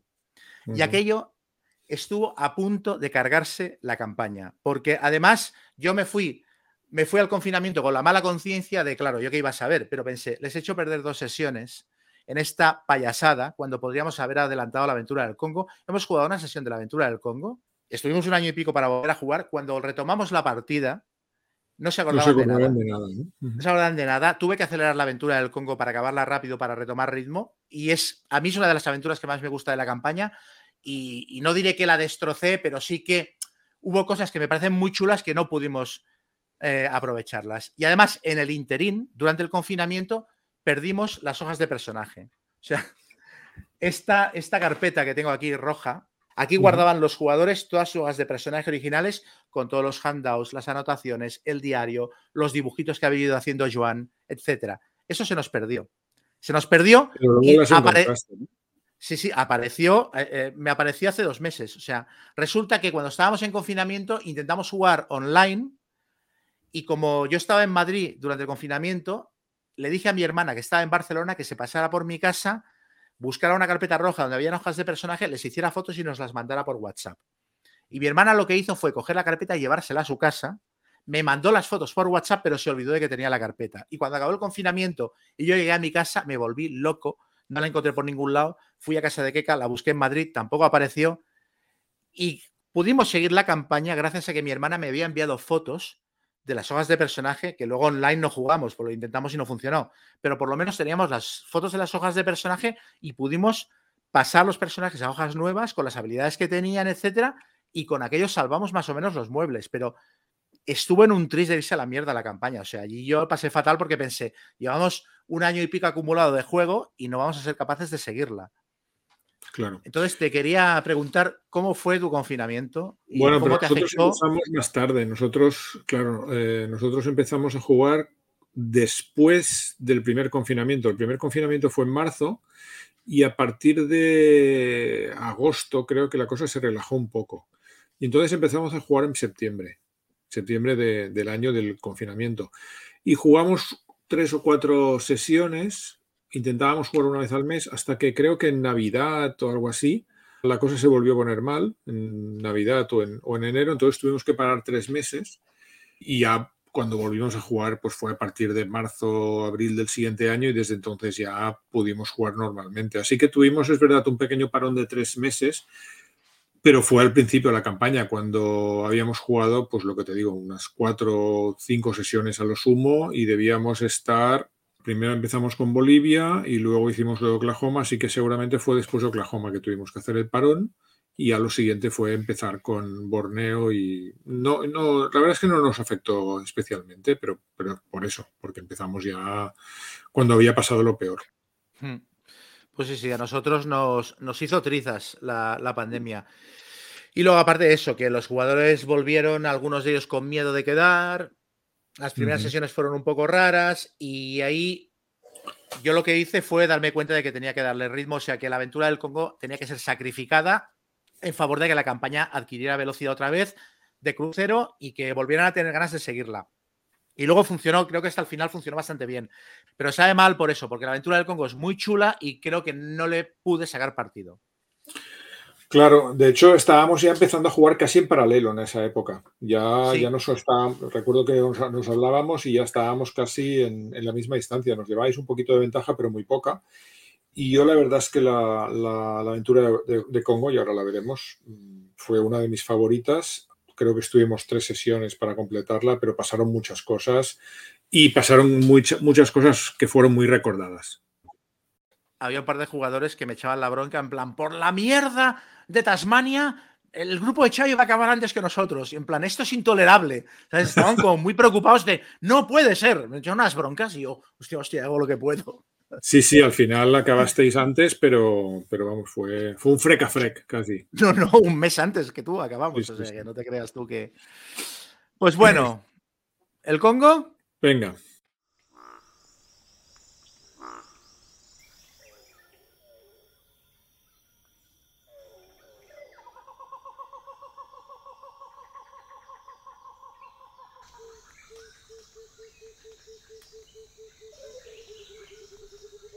El Congo. El Congo belga, 1934, ¿no? ¿34 o 33? 33, ¿Tienes bueno, datos históricos? Eh, bueno, que era una colonia belga. Belga.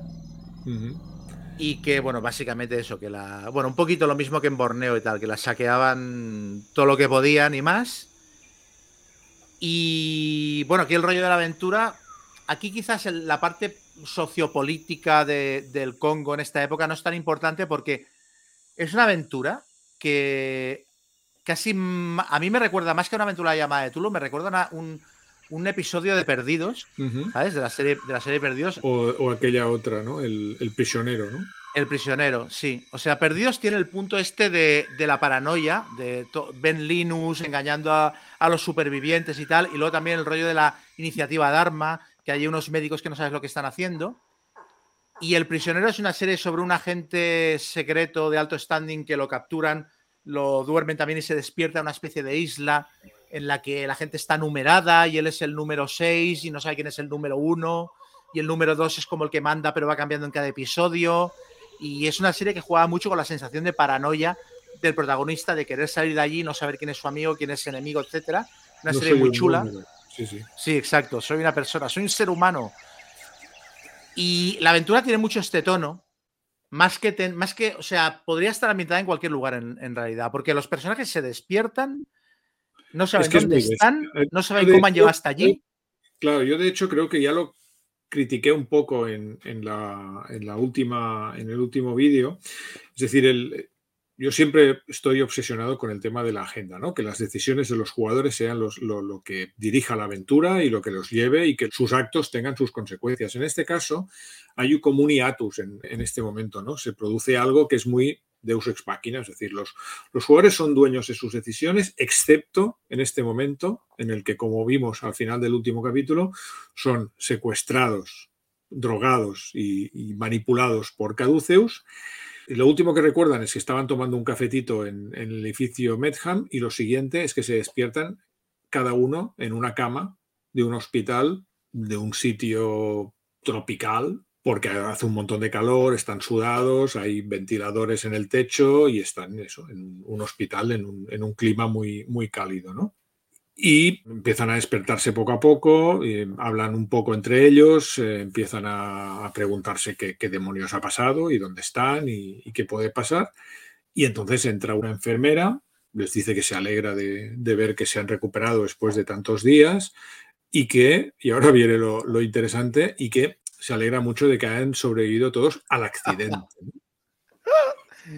Todos los jugadores ya es cuando miran al máster en plan, pero tío, ¿qué, qué, mierda es esta? ¿Qué nos estás contando, no? Y la enfermera insiste, ah. no, no, sí, sí.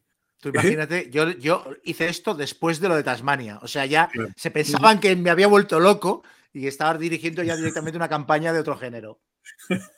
Claro, en plan, ¿qué accidente? ¿Qué, accidente? ¿no? Y les dice, sí, sí, ustedes sufrieron un accidente de aviación hace unas semanas, se estamparon en medio de la jungla y bueno, no saben lo que nos costó eh, traerles hasta aquí y menos mal porque además hay una infestación de, mosquitos tsetse que rodean toda la región y, estamos bastante aislados y, y, bueno, pues menos mal que hemos podido traerles al hospital y nada, ustedes relájense y y, recupérense, que luego el doctor hablará con ustedes, ¿no? Y se pira, ¿no? Y los jugadores ya encendidísimos, ¿no?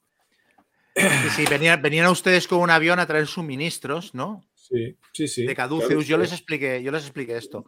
No, no, y el avión está accidentado en la selva y pueden ir a verlo y tal. Bueno, bueno, pueden ir a verlo, pueden ir a verlo. No pueden ir a verlo precisamente porque hay una plaga de mosquitos que ocupa toda la región y no sería una buena idea, porque claro, lo primero que te dicen los jugadores es mm, vamos para allá, que esto del avión, esto yo quiero verlo, ¿no? Aparte yo tenía a O'Driscoll súper cabreado, en plan, a ver, ya estampé el avión en Borneo, a mí que no me líen, seguro que no he sido yo el que ha vuelto a estampar el avión, ¿no? El tío estaba como, como picado. Aparte de esto, yo en mi aventura, los personajes se despiertan ahí en, en las camas de hospital, un hospital bastante, no cochambroso, pero como muy sencillo, muy de campaña, con una sala principal, todo el mundo compartiendo camas y tal. Es un hospital que además está en crisis, porque hay una, como digo, hay una plaga de, mosquitos eh, que está azotando la región, y entonces ellos se despiertan en una sala un poco privada, digamos, pero luego hay una sala principal que está a rebosar de, enfermos, de, gente. de la región que, que, ha ido hasta allí y que además están muy mal, están muy, mm. muy enfermos. Y el personal del hospital son tres enfermeras y un doctor que no dan abasto. Sí, pero bueno, es eso, hay una sala principal y dos salas, dijéramos, más privadas, que es donde una de ellas es donde despiertan los personajes. En mi caso, se despertaron tres de los personajes allí, pero no estaban ni Lola ni Emilia en la, en la, sala. Entonces, claro, los otros tres se despertaron ya pensando, hostia, que, o sea, todo era muy raro, llegó la enfermera, tal, y encima no estaban Lola y Emilia, y ellos preguntaron, es que faltan nuestras dos compañeras, ¿dónde están? Y, la enfermera hizo, bueno, bueno, también, y se puso, puso que era un poco rara y dijo, bueno, ahora hablará el doctor con ustedes y tal. Entonces, al cabo de un rato llegó el doctor, se presentó, muy afable, etcétera, y les dijo que, bueno, sus amigas están en una condición muy extraña, están aisladas en otra sala que tenemos como esta, de momento no pueden ustedes verlas hasta que no sepamos qué ocurre, cuando le preguntaban más cosas, seguía hablando del accidente, no les dio más información, les dijo, bueno, descansen y mañana hablaremos. Y los dejó allí. Y entonces lo siguiente que hicieron los personajes, evidentemente, fue salir de su habitación y uno de ellos intentar forzar la puerta de la otra habitación aislada que había, abre la puerta y se encuentra a Emilia y a Lola, cada uno en una cama, envueltas en una especie de capullo, una especie de cucún, pero como moviéndose dentro de él, o sea, una especie de, pellejo serpéntido por encima del cuerpo que las cubría por completo. Y el tío lo ve, uy, vuelve a chapar en plan, uy, quita, quita. Nada, nada, nada, nada. Y claro, esto les sonó todavía más marciano, ¿no? O sea, nos despertamos aquí, nos dicen que nos la hemos pegado en un avión, hasta que no preguntamos por nuestras dos compañeras, no nos dicen nada de ellas, y luego viene el médico y nos dice, no, es que están graves y lo que pasa es que están ahí como metidas en un capullo serpéntido. ¿sabes? Ahí los jugadores ya dijeron, bueno, pero ¿esto qué es? Bueno, los míos también se. Como ellos se encontraban más o menos bien, mm, estaban un poco zombies, pero estaban bien, pues se encontraron su ropa, se vistieron y de hecho el, médico y las enfermeras les dijeron que sí, que si querían salir a dar una vuelta, que fueran con cuidado por el, todo el tema de los mosquitos y tal, pero que de hecho exactamente en la parte donde estaban ellos y el poblado que estaba al lado no era la parte más infestada por, los mosquitos y que, si se protegían un poco, iban con cuidado, pues que podían salir a estirar un poco las piernas.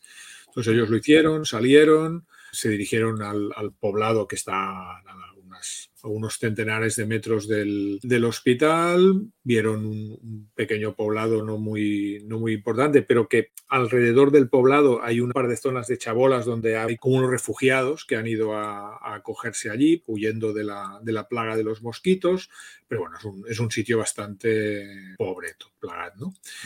Y lo interesante es que pueden interactuar con el jefe de la tribu, que es un tío que, que, habla un poquito de inglés y el que está a cargo de todo, y que les presenta a un par de, extranjeros que están en, aquel momento por allí, que son la doctora Carol Roux y su guía.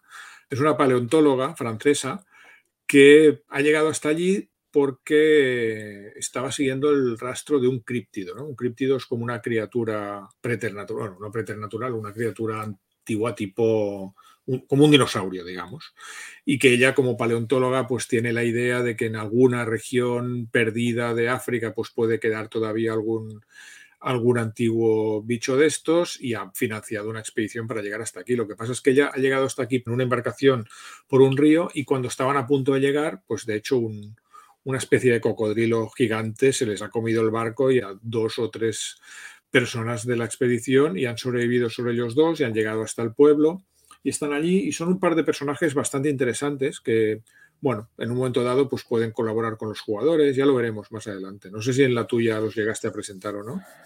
Bueno, en la mía, claro, jugamos la primera sesión en la que básicamente se despertaron en el Congo, interactuaron con los médicos y las enfermeras, vieron lo que les pasaba a Lola y Emilia, salieron del hospital, dieron una vuelta, hablaron con alguno de los enfermos, porque también hay una escena en la que viene un familiar de un enfermo a hablar con él, y se enteran un poco del tema de las moscas que están rodeando toda la jungla alrededor de, la aldea. Y les habló un poco el médico también del tema del avión y de cómo estaban intentando fumigar para matar las moscas y tal. Y ahí se acabó la primera sesión. Entonces, año y pico después, cuando jugamos, yo decidí cargarme a la paleontóloga y al amigo. Estos personajes ahora no aportan nada, esta aventura hay que acabarla rápido. Estos dos personajes los eliminé y luego ellos volvieron con la idea de que allí todo el mundo era malo y no fueron a hablar con los de la aldea en ningún momento de la aventura. O sea, no se fiaban, en cuanto se acercaba uno, no, no, ¿usted dónde va? Mantenga distancia, o sea, pero una cosa brutal. O sea, tuve un poco que forzar incluso que se les acercara a alguno de ellos, el que es un poquito el líder de la aldea, que se les acercara a hablar con ellos y aún así lo trataron fatal y, o sea, bueno, es que hubo escenas muy lamentables de, de no, no, usted, si nos quiere ayudar, ayúdenos, pero no le vamos a decir nada. Y el otro diciendo, no, pero si es que no quiero que me digan nada, es que les quiero explicar yo cómo funciona el asunto o no. Muy cutre. Entonces, con los de la aldea casi no interaccionaron y más adelante ya lo explicaré. Y a los, a los dos occidentales, a la paleontóloga y al ayudante, ni los saqué. Bueno, ellos van a aportar cosas, entre, entre otras cosas, el guía lleva un, rifle de, matar elefantes bastante suculento, porque ahora mismo los jugadores están un poquito tiesos de equipo. Ellos han recuperado sus pelotas. pero, pero todas sus armas y todo su equipo y tal está, está missing. Según las enfermeras y el doctor, no pudieron salvar nada del accidente. Entonces ellos insisten mucho con intentar llegar hasta el avión pero claro, con la excusa de los mosquitos y todo esto, pues se, les hace muy difícil. Entonces, bueno, mm, poco a poco pues van, van hablando con gente de allí, descubren también que esta aldea estaba ligada a una antigua mina de diamantes que hay un poco hacia el sureste, pero que eh, esta mina de diamantes cerró hace un año. Y desde entonces, de hecho, el hospital formaba parte un poquito de la explotación minera pero el, en cuanto lo cerraron, pues el, doctor, que es un tío muy abnegado y tal, pues decidió quedarse, aunque ya no, ya no cobraba ni dependía de la, de la mina, pero para ayudar a la población local. ¿no? Aquí los jugadores, los míos, ataron un poco de cabos porque yo ya había dejado caer la pista hacía tiempo, en, creo que en Nueva York, cuando estuvieron investigando a Medham, que Medham tenía intereses en minas de diamantes. Entonces, aquí pues ataron un poco de cabos. Pero claro, el, el pensamiento que tenían todo el rato era ¿qué, demonios hacemos aquí? ¿no? Es decir, si Caduceus nos ha capturado y nos ha llevado a un sitio raro, ¿por qué nos ha llevado aquí? ¿Por qué no nos están torturando o interrogando en, algún sitio normal y, en cambio pues hemos aparecido aquí? ¿no? ¿Qué es, lo que dices tú, ¿no? lo del prisionero, que es, es muy paranoico, no saben exactamente qué están haciendo aquí y tal. Claro, De hecho, lo que está pasando es que realmente Caduceus quiere interrogarles y quiere que ellos les cuenten qué han estado haciendo en sus últimas aventuras, sobre todo en Islandia. ¿Qué ha pasado en Islandia? Porque en Islandia Caduceus sabe que ellos han ido y han destruido una base de la noche interior, pero lo han hecho por su cuenta de riesgo. Y entonces Caduceus quiere los detalles sobre eso. Y han pensado, que es un plan un poco raro por parte de Caduceus, pero han pensado que aquí, en un ambiente totalmente diferente y tal, y además Caduceus tiene aquí una base bastante importante que luego veremos, pues pueden son sacarles un poco de información. Para ello, van a tener algunas entrevistas con el doctor. El doctor, que de hecho el doctor es un buen hombre, pero mm, trabaja sin, sin, saberlo. Para los malos, pues les va a hacer un poco de terapia, digamos, ¿no? Cuando ya se encuentran un poco mejor, pues se reúne con ellos y les hace entrevistas y les pregunta, pues eso, ¿qué es lo último que recuerdan? Pero ustedes exactamente qué estaban haciendo y, y, un poco antes, qué es lo que hacían y cosas así, ¿no?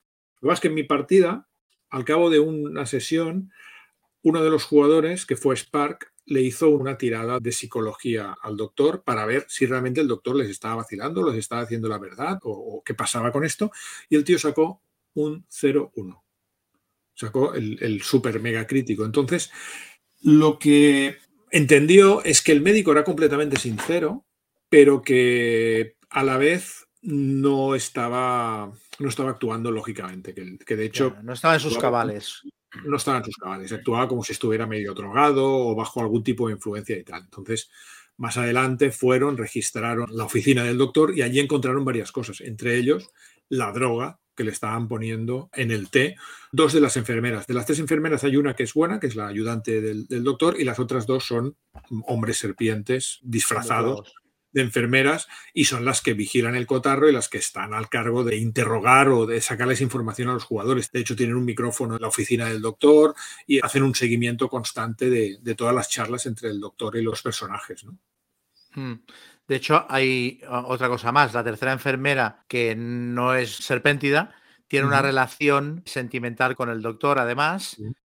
Y luego, y esto es muy loco, todo esto se sostiene en que la sustancia que les han dado a los personajes para dormirlos y hacerles cruzar el portal y venir al Congo tiene una especie de efecto eh, suero de la verdad retardado que tarda como unos 10 días más o menos en operar. Entonces, los tienen ahí como en observación, haciéndoles preguntas y los personajes flipando hasta que esta especie de suero les haga efecto en el cuerpo y entonces ya, quieran o no, explicarán todas sus tramas y subtramas y todo lo que han investigado y no lo han explicado a Caducios pero claro, a ver, esto es, un, es una especie de usex máquina. Sí. Hay que tener unas tragaderas un poco amplias para comérselo. Sí, no es mi parte preferida. O sea, como plan de caduceos a mí me parece bastante, bastante mejorable. Sí. Pero bueno, Mm, la verdad es que el ambiente es muy chulo y, Funciona. metidos en situación, aparte, claro, hay un, hay un desfase temporal, los jugadores, digamos que son desvanecidos el día 1 de julio en campaña y cuando despiertan en el hospital preguntan qué día es y les dicen que han pasado como dos semanas, ¿no? Cuando en realidad no han pasado esas dos semanas, han pasado solo dos o tres días, pero esto lo hacen las enfermeras también para contribuir a su, a su confusión y a que ellos crean que es posible. Dicen, no, bueno, si han pasado dos semanas, quizás sí, que de algún modo mm, hemos acabado cogiendo un avión y estampándonos aquí, cuando en realidad han pasado solo dos días porque les han llevado al Congo a través de un portal que conecta directamente con el edificio Medham y que luego veremos. ¿no? Toda la intención de Caducios aquí es tener a los personajes confusos el tiempo suficiente como para que el suero de la verdad que les han inyectado haga efecto y, canten como jilgueros. Pero además es que aquí Caducios tiene intereses, o sea, lo de las moscas setse que están asolando la jungla lo ha provocado Caduceus y de hecho todo el rollo de, de fumigar la selva para matarlas no es así. Están en contacto con el gobernador de la zona que también forma parte de Caduceus, y están fumigando, pero están fumigando por fuera del límite donde están las moscas o los mosquitos. No para matarlas, sino para mantenerlas contenidas en esta zona y que nadie pueda entrar. Correcto, porque ellos, eh, Caduceus dispone de una base en marcha, de hecho es probablemente una de las bases más tochas que tienen y, luego la veremos si la tienen aquí a, a, pocos kilómetros de este poblado, ¿no? La cuestión es que, bueno, esto va durando y, los jugadores se van poniendo cada vez más paranoicos y en, nuestro, en nuestra partida la cosa final acabó explotando. Tuvieron una última entrevista con el doctor en su despacho y en esta entrevista pues le explicaron lo que habían descubierto Le enseñaron que el, pobre hombre llevaba tanto tiempo drogado y a merced de estas dos enfermeras que de hecho el tío en su diario iba apuntando sus experimentos porque él va trabajando intentando encontrar la vacuna para proteger a la gente de las picaduras de los mosquitos, pero como está tan drogado, mm, va repitiendo y repitiendo sin cesar los mismos experimentos y nunca llega a nada, ¿no? Entonces los jugadores se lo enseñaron y se lo pusieron aquí, ¿eh? En plan, mire, mire lo que están haciendo con usted, ¿no? Entonces el tío reaccionó, se dio cuenta de, lo que estaba pasando y estaba dispuesto a, a, empezar a ayudarles, pero claro, como las enfermeras tenían pinchada la sala, en aquel momento se abrió la puerta y entraron las dos enfermeras armadas con pistolas y les dijeron que vale, que hasta ahí, hasta ahí había llegado la, la cosa y que a partir de entonces ya les iban a explicar lo que ellas querían, pero ya. Y en ese momento los jugadores decidieron que estaban tan hasta el gorro que, aunque les estaban amenazando y además amenazando con, pistolas y prácticamente a bocajarro, pasaron de todo y se abalanzaron contra las enfermeras, o sea, cargaron contra ellas. Y una vez más, Spark cogió uno de los eh, bisturís que tenía el doctor encima de la mesa, tiró y sacó el segundo 01 de la misma sesión y le clavó el, bisturí aquí en el, en el, cuello a una de las, de las enfermeras y prácticamente la dejó seca. ¿no?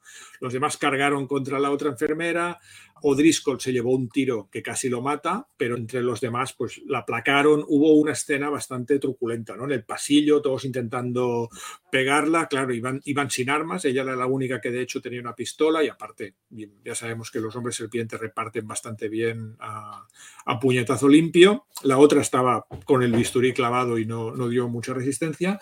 Y al final, pues bueno, consiguieron inmovilizarla y de hecho pudieron interrogarlo un poquito, ¿no? A la que quedaba viva y la que quedaba viva pues se puso chula.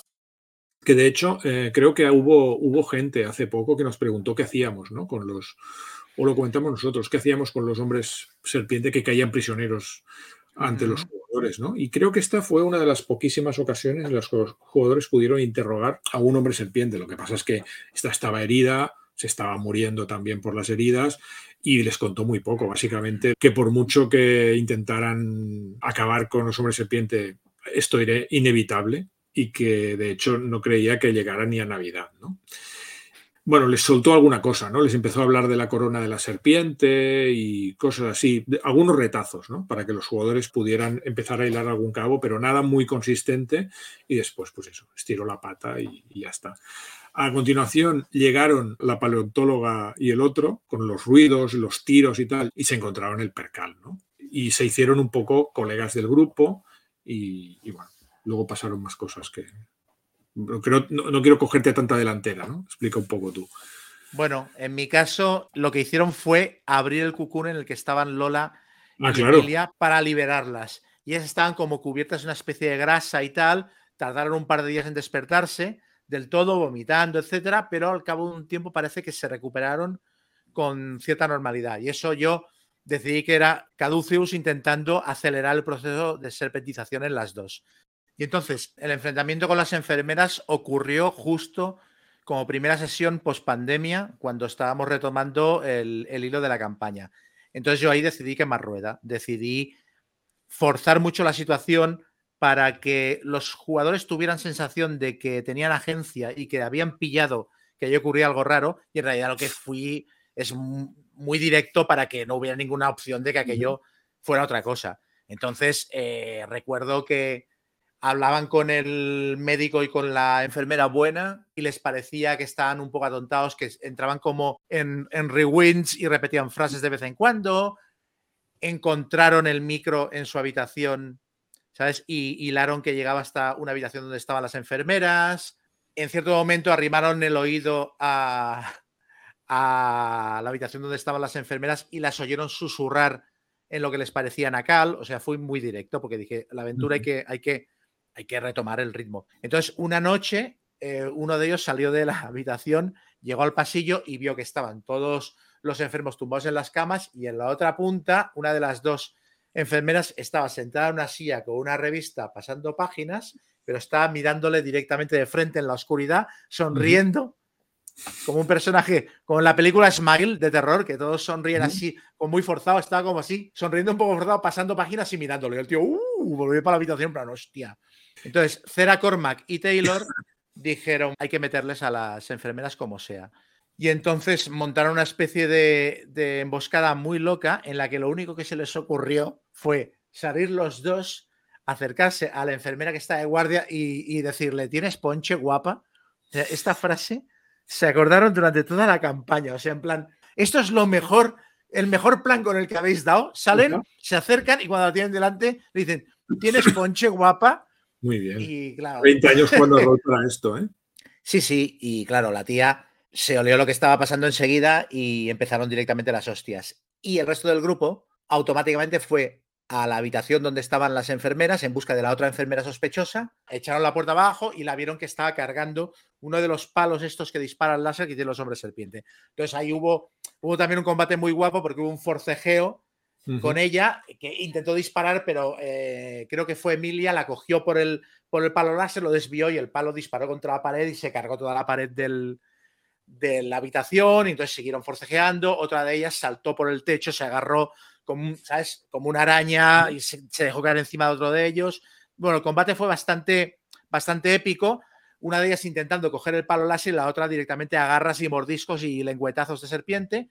Entonces, finalmente, a una de ellas la abatieron a golpes y la otra salió corriendo por el agujero que se había abierto en la habitación y cuando estaba a cierta distancia creo que fue Emilia misma que consiguió eh, determinar cómo funcionaba el palo sacando una tirada de idea muy buena, le disparó en la distancia y se la cargó. Son unos palos muy guapos estos. Eh, son un poco como en la película aquella, ¿no? Eh, Stargate, ¿no? Sí.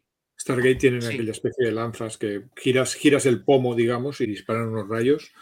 Y eso es una arma chula.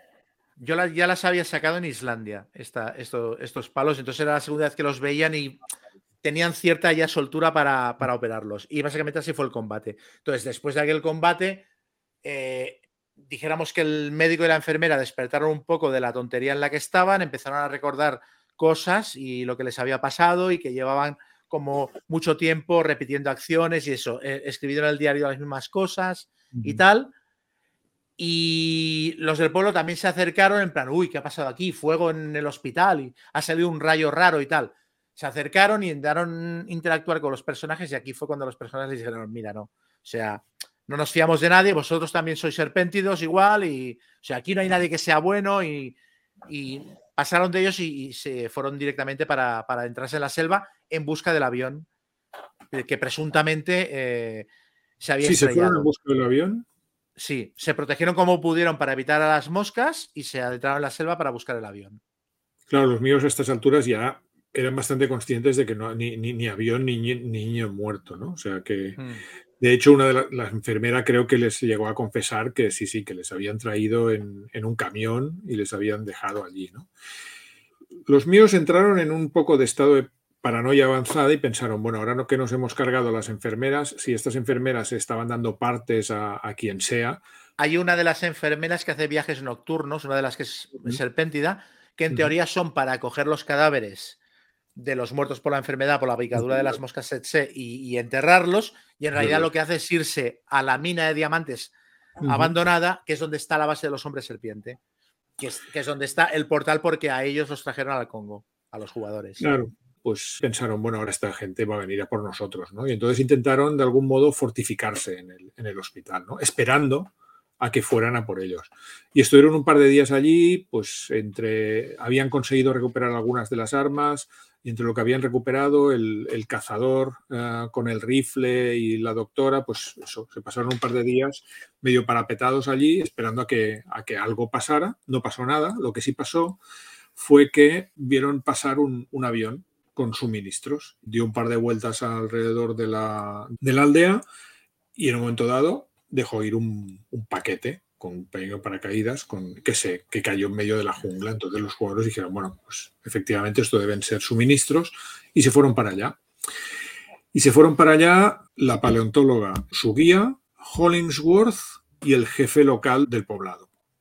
Se internaron en la selva, en la dirección que intuían que, que podía estar estos suministros, y allí oyeron un rugido muy raro. Y tiranosaurio al canto. Parece un tiranosaurio que está siendo cabalgado por un hombre serpiente. Tanto el hombre serpiente como el tiranosaurio llevan una especie de, cascos que los jugadores no sé si lo intuyen en aquel momento o no, pero eventualmente se darán cuenta de que es lo que utiliza el, hombre serpiente para estar en contacto con, el cerebro del tiranosaurio y poderlo manipular y, guiar. Entonces, el tiranosaurio, de hecho, hay, hay un, creo que hay unos cuantos, hay tres o cuatro tiranosaurios estos con, con hombres serpientes que los dirigen, que patrullan todo el perímetro de la, a pocos kilómetros de la mina de diamantes para evitar que, que nadie acceda a ella. Y en el momento en que los jugadores intentan en la jungla para conseguir estos suministros, pues se encuentran con uno de ellos, que directamente mm, va por ellos. Y esta escena fue bastante hardcore porque el tiranosaurio cargó contra ellos y por suerte el cazador, el acompañante de la paleontóloga, consiguió pegarle un tiro muy afortunado al, hombre serpiente que estaba dirigiendo un tiranosaurio y lo abatió, pero el, a cambio todos, excepto el nativo, el líder de la aldea, todos los demás fallaron y además por mucho sus tiradas de esquivar y el tiranosaurio en su huida desenfrenada los aplastó a los tres pero los aplastó, bien aplastados. De hecho, la paleontóloga y el guía murieron por las heridas que les ocasionó el tiranosaurio y Hollingsworth se salvó, pero se quedó prácticamente moribundo allí, aplastado por el, por el tiranosaurio que estaba muy toreado, ese, tiranosaurio. Entonces el guía consiguió cargar con él, a llevarlo hasta la aldea y se pasó, bueno, se pasaron unos cuantos días cuidándolo y, y recuperándolo porque no, no, podía andar, no podía, vamos, no podía valerse por sí mismo. Los tuyos se encontraron con el tiranosaurio también, ¿no? Los míos se encontraron dos veces con los tiranosaurios. Eh, cuando fueron a, buscar el avión accidentado, caminaron por la jungla durante un buen rato. Ya a esas alturas no tenían demasiadas esperanzas de encontrarse ningún avión accidentado. Lo que sí que vieron fue unas plantas que aparte tienen una forma muy característica que recuerdan a cierta criatura de los mitos de Tulu, los antiguos. Pero bueno, son una especie de alcachofas gigantes con, con unas membranitas de colores que, se van agitando y son como una especie de señales de alarma que han puesto ahí los hombres serpiente distribuidos por la jungla y que les avisan cuando alguien pasa cerca. Es verdad. Entonces, ellos así intentaron esquivar al principio, pero finalmente pasaron cerca de una de ellas, vieron que vibraba, ¡ay, qué bonita esta planta! ¿Qué es lo que hace? Y lo que estaba haciendo era avisar a los hombres serpiente que llevan los tiranosaurios. Entonces llegaron a un claro y de repente oyeron boom, boom, boom, los árboles temblando y aparece un tiranosaurio con un hombre serpiente montado encima. Y cuando están tirando cordura y gritando hostia put, por el otro lado aparece otro, boom, boom. O sea, como, en el mundo perdido, que es la secuela de Parque Jurásico, un tiranosaurio por cada flanco. Pero en ese caso no les atacaron, o sea, les hicieron señales de volver para el pueblo, ¿sabes? Porque los, los, hombres serpiente consideré que tenían órdenes de mantenerlos controlados porque lo que había que hacer con aquella gente era interrogarlos. Y entonces era, volved para el pueblo y estaros quietecitos que ya enviaremos a alguien que os interrogue. ¿Sabes? Porque ya asumí también que eran conscientes de que las dos enfermeras habían muerto y tal. Y entonces los personajes hicieron, vale, vale, no, no pasa nada, no, no queremos malos rollos. Y dieron media vuelta y se volvieron para el pueblo bastante flipados, ¿no? En plan, ¿qué hacemos? Y lo que hicieron fue, bueno, o sea, evidentemente, si nos han dicho que nos volvamos para aquí, es que aquí va a venir alguien a llevársenos o a hacernos cualquier cosa. Y esa misma noche se fueron del pueblo. Que aquí fue cuando yo intenté forzar interacción con los lugareños y eh, la interacción que ellos eh, concedieron con los lugareños fue encañonarlos a punta de pistola y llevarse a dos o tres de ellos de en plan, que hay una mina por aquí cerca, pues llévenos hasta la mina. ¿Sabes? Cuando salieron del pueblo ya conseguí que vieran que aquello no era mala gente y tal. Y bueno, es que se llevaron al médico, se llevaron a la enfermera, se llevaron al, líder de los lugareños, se llevaron a tres o cuatro. Y durante el viaje ya cuando pasaron una noche al raso en, la jungla y ahí ya más o menos vieron que eran buena gente. Pero yo también dije, bueno, a ver, yo, esta gente, estos pobres que están aquí tampoco son eh, carmelitas. Entonces a la mañana siguiente les dijeron, bueno, miren, ¿sabe qué les digo? La mina está en aquella dirección, nosotros nos volvemos para el pueblo y a ustedes que les den. Ahora que ya ha quedado claro que no somos hombres serpiente, que somos buena gente, O sea, nos piramos porque ustedes nos han tratado muy mal, tampoco tenemos ganas de que nos maten. Entonces se fueron, tanto el, el líder de los lugareños como la enfermera como el doctor, se volvieron y no volvieron a saber nada más de ellos. En la mía, de hecho, el doctor murió, murió en la refriega con las enfermeras. Y las dos enfermeras también murieron. O sea que de hecho solo estaba al mando del hospital la otra enfermera, la pobre, la única que quedaba. Y claro, iba desbordadísima, ¿no? Y los jugadores, pues mientras tuvieron que cuidar de Hollingsworth, pues de algún modo la estuvieron ayudando un poco a, cuidar del resto de, de, enfermos y tal. Pero a los pocos días a la que Hollingsworth se había recuperado, decidieron que, que tenían que vivir su vida y se, fueron hacia la mina de diamantes. En este caso no utilizaron a ningún nativo, sino que ya estaba más o menos claro hacia dónde era y se fueron, se fueron ellos. Como siempre, le dijeron a la enfermera, no se preocupe, usted quédese aquí, que vamos a por ayuda y ya, volveremos, que es lo que hacían siempre con todo el mundo, pero evidentemente mm, nunca, nunca volvieron los míos se portaron fatal. Y yo también decidí que es que a mí no me apetecía que aquella pobre gente muriera. Y el médico era buen tío y la, enfermera también. Entonces fue, fue como una venganza, o sea, fue como el máster tomando el control de PNJ y diciendo, mira, que os den por saco. O sea, nos vamos. Oh, pero es que nos tienen que llevar a la mina. Pues dispáreme. O sea, ¿sabes? llegó un momento que era en plan, mira, no. O sea, que hay tiranosaurios, hay hombre serpiente, yo no me voy con ustedes. Y los dejaron y se piraron. De hecho, hay una subtrama también que los hombres serpiente en una de las cabañas de la aldea han enterrado un, un vial lleno de, mosquitos de estos. Y si la cosa se pone muy mal, las enfermeras pueden apretar un botón de un mando a distancia que llevan encima para hacer que todos estos mosquitos salgan y maten a todo el mundo en la aldea. esto, me lo, me, ahorré, sí. Sí, yo también. Yo dije, ¿qué necesidad hay? Nada. O sea, se fueron de la aldea y ya no vieron más a aquella gente. Entonces, de camino a la mina en la, en la selva, se encontraron con uno de los hombres serpiente que se habían encontrado anteriormente con el tiranosaurio. Y ahí ya pensé, bueno, si es uno de los dos que se han encontrado antes, les han dicho que se vuelvan al poblado y que no salgan, han salido, pues este tío ya no, no, atiende a razones y les atacó directamente. Creo que tú tenías unos props, ¿no? Sobre esto. Ahí es donde pusiste el, el peluche del tiranosaurio, ¿no? Ah, sí, sí, sí, sí. Entonces aquel combate también fue bastante dramático porque eh, les pegó unas cuantas dentelladas, le pegó un coletazo a uno de ellos, lo dejó inconsciente y Lola consiguió disparar para matar al hombre serpiente y la idea que tenía ella era, mato al hombre serpiente, le quito el casco y me lo pongo yo.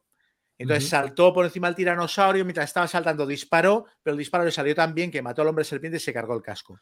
Entonces, que acabó ya montada encima del tiranosaurio, pero el tiranosaurio descontrolado. Entonces el tiranosaurio se abalanzó contra Emilia y Emilia llevaba uno de los palos láser aquellos y entonces el tiranosaurio directamente sacó una tirada de daño que la mataba. Se, se la tragó entera. Entonces eh, Keka, la jugadora, se gastó los 30 puntos de suerte, con lo cual no murió y le dio tiempo de activar el palo láser desde dentro de la boca al dinosaurio y entonces le atravesó el, le atravesó el colodrillo.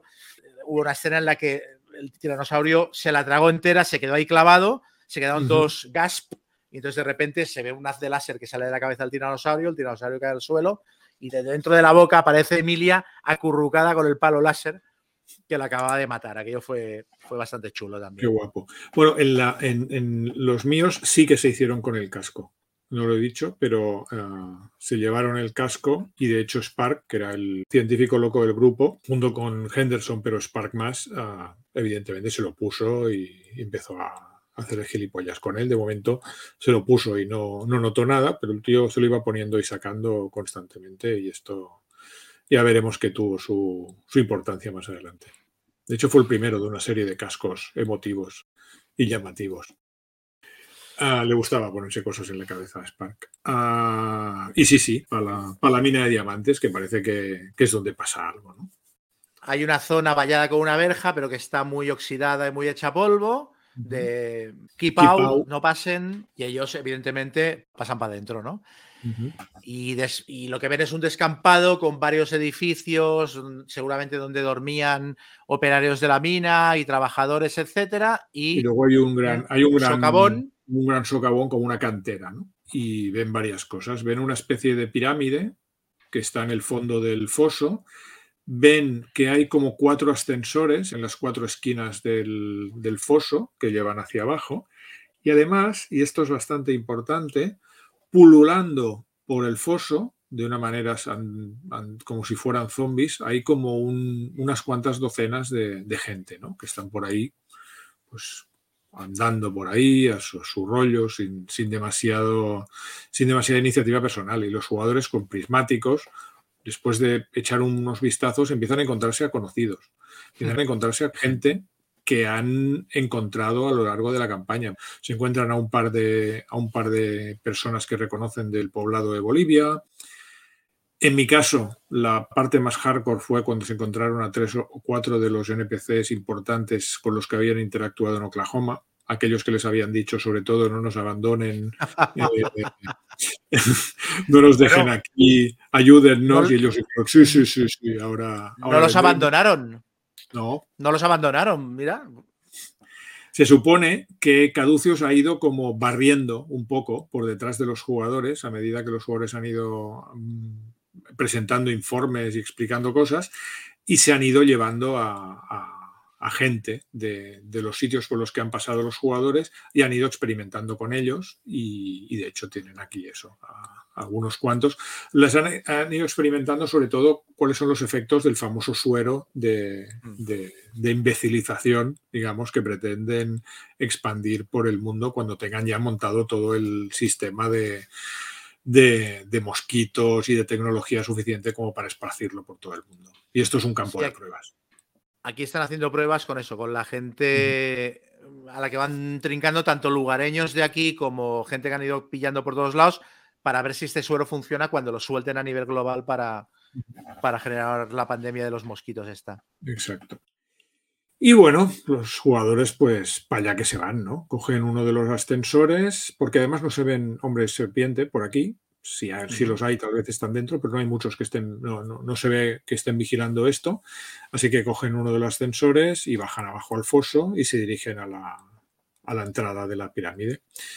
El fondo es todo fangoso, lleno de charcos y, la gente que está como zombificada, pero están como en harapos, eh, medio muertos de hambre, algunos bebiendo de los charcos, están como medio atontados, que no saben qué hacer y van dando vueltas. Y arriba, en uno de los edificios abandonados que hay arriba, yo ahí hice que se encontraran ropa, porque entraron a, investigar, se encontraron una camioneta destartalada que no funcionaba, etcétera, y se encontraron ropa de todas las aventuras que habían ido jugando durante la campaña. Se encontraron un traje de marca italiana que podía haber pertenecido a uno de los mafiosos, se encontraron varios uniformes del ejército boliviano, cositas así. Pues sí, pues eh, eso, bajan abajo. Y luego había un tema aquí con la entrada de la pirámide, que en principio era un poco como la base secreta de Islandia, en la que solo se podía acceder si tenías ADN eh, de hombre serpiente y tal. En tu caso quizá era fácil porque estaban las dos eh, medio transformadas. En mi caso esto decidí pasar de ello porque no... Es que los míos no lo tenían y, y no quería... Yo lo que quería es que se fueran para adentro. Así que lo vi y la puerta estaba abierta. O sea, es una puerta cerrada, blindada, con una especie de control de estos manual que si eres hombre serpiente te abre y si no eres hombre serpiente... Te, queda un lanzallamas, ¿no? Por encima y te dispara un lanzallamas que te carboniza. Entonces los míos sí que, sí que pudieron abrir. Pero lo que pasó aquí, lo más llamativo que ocurrió aquí es que estaban caminando por entre los zombificados para llegar hasta la puerta. Hay cierto momento en el que suena una especie de sirena esto no sé si fue mío o está en la campaña. Es una especie de sirena, se abre un tubo también por encima de la pared y empieza a chorrear una especie de, papilla, como si les tiraran comida. Entonces todos se agolpaban en la puerta. No, me suena. Pues yo, no, igual fue idea mía. Entonces se agolpaban todos en la puerta, ¡oh! cogían la comida esta, comían un poco, ¿sabes? Y al cabo de cinco minutos dejaba de sonar la alarma, el tubito este que había aparecido en la puerta se contraía hacia adentro y dejaba de caer comida y todos volvían un poco a su zombificación. Y en este momento, que estaban todos agolpándose en la puerta y tal, de repente los jugadores vieron que dos de los zombies que estaban ahí abajo dando vueltas eran Alosondro y Bueno Bueno. ¿Qué dices? Sí, en teoría los habían dejado en Nueva York, no, no habían vuelto a verlos, pero claro, con el rollo de que eh, Taylor tenía un árbol en su casa que le había crecido y no sé qué, y como los hombres serpientes les estaban espiando, yo lo que pensé es, bueno, han desgajado el árbol que hay en la casa de Taylor en Nueva York, se lo han traído aquí para investigarlo y de hecho lo tenían en la planta superior de la pirámide, estaban haciendo pruebas en plan, este tío que le ha crecido un árbol en su casa, a ver este árbol que es. Y se habían llevado Bueno Bueno ya, ya los Ondro. Les había intentado sacar información, pero claro, eh, eh, a los Ondro estoy cagando y Bueno Bueno, que solo decía Bueno Bueno, y nosotros nos habían dejado con los zombies. A estos no se podemos sacar nada ni drogándolos. Y sí, se los, encontraron allí. ¿Lo sabían qué? Zombificado. No, no, no, no. Bueno, estaban, sí, pero es que es un suero que te medio zombifica, pero como los efectos eh, son variables según a quién se lo inyectes, porque realmente aquí hay gente que está súper zombificada y gente simplemente que está un poco tonti. Estaban un poquito atontados, pero no estaban zombificados plenamente. Cuando los jugadores los vieron, se pensaron que eran dobles, se pensaron que eran hombres serpiente disfrazados y estuvieron ahí estirándoles y tal y haciéndoles pruebas y no, no, enseguida vieron que eran ellos dos. Y entonces los cogieron y se fueron para adentro. Y eso, que estuvo divertido, fue mucha risa que se encontraran a los Sondra bueno, bueno, por ahí dando vueltas acabó mediatizando un poquito lo que hicieron cuando entraron en la pirámide. Porque entraron en la pirámide con la única intención de salir de allí como fuera. Entonces, mm, no entraron con muchas ganas de, explorarla. Los míos sí, los míos estaban tan hasta el gorro que, querían llegar hasta el fondo del asunto. Lo que pasa es que fueron cautos. O sea, realmente eh, la pirámide está estructurada como una escalera que va subiendo y, tiene estancias a, varios niveles y los míos fueron muy despacio y poco a poco y fueron mirando y de hecho se fueron encontrando con diferentes estancias, diferentes laboratorios. En un laboratorio había a hombre serpiente experimentando con cadáveres. En un laboratorio superior había hombre serpiente experimentando con no cadáveres, es decir, haciendo una especie de preparación en vivo a un, a un pobre eh, nativo que estaba por allí. En otro encontraron unas crías de tiranosaurios rex. En otro encontraron, bueno, era un, laboratorio de clonación donde se hacían estos experimentos. En otro había pues, un almacén. Total, que los jugadores fueron subiendo, fueron subiendo y de hecho acabaron por despertar la alarma justo cuando estaban prácticamente arriba de todo. Entonces, sonó la alarma, los hombres serpientes se pusieron en marcha, se cerraron las puertas de, abajo y los jugadores se parapetaron, digamos, se hicieron fuertes en la habitación superior, en la habitación arriba de todo, la última habitación, creo que es el almacén, y se parapetaron allí.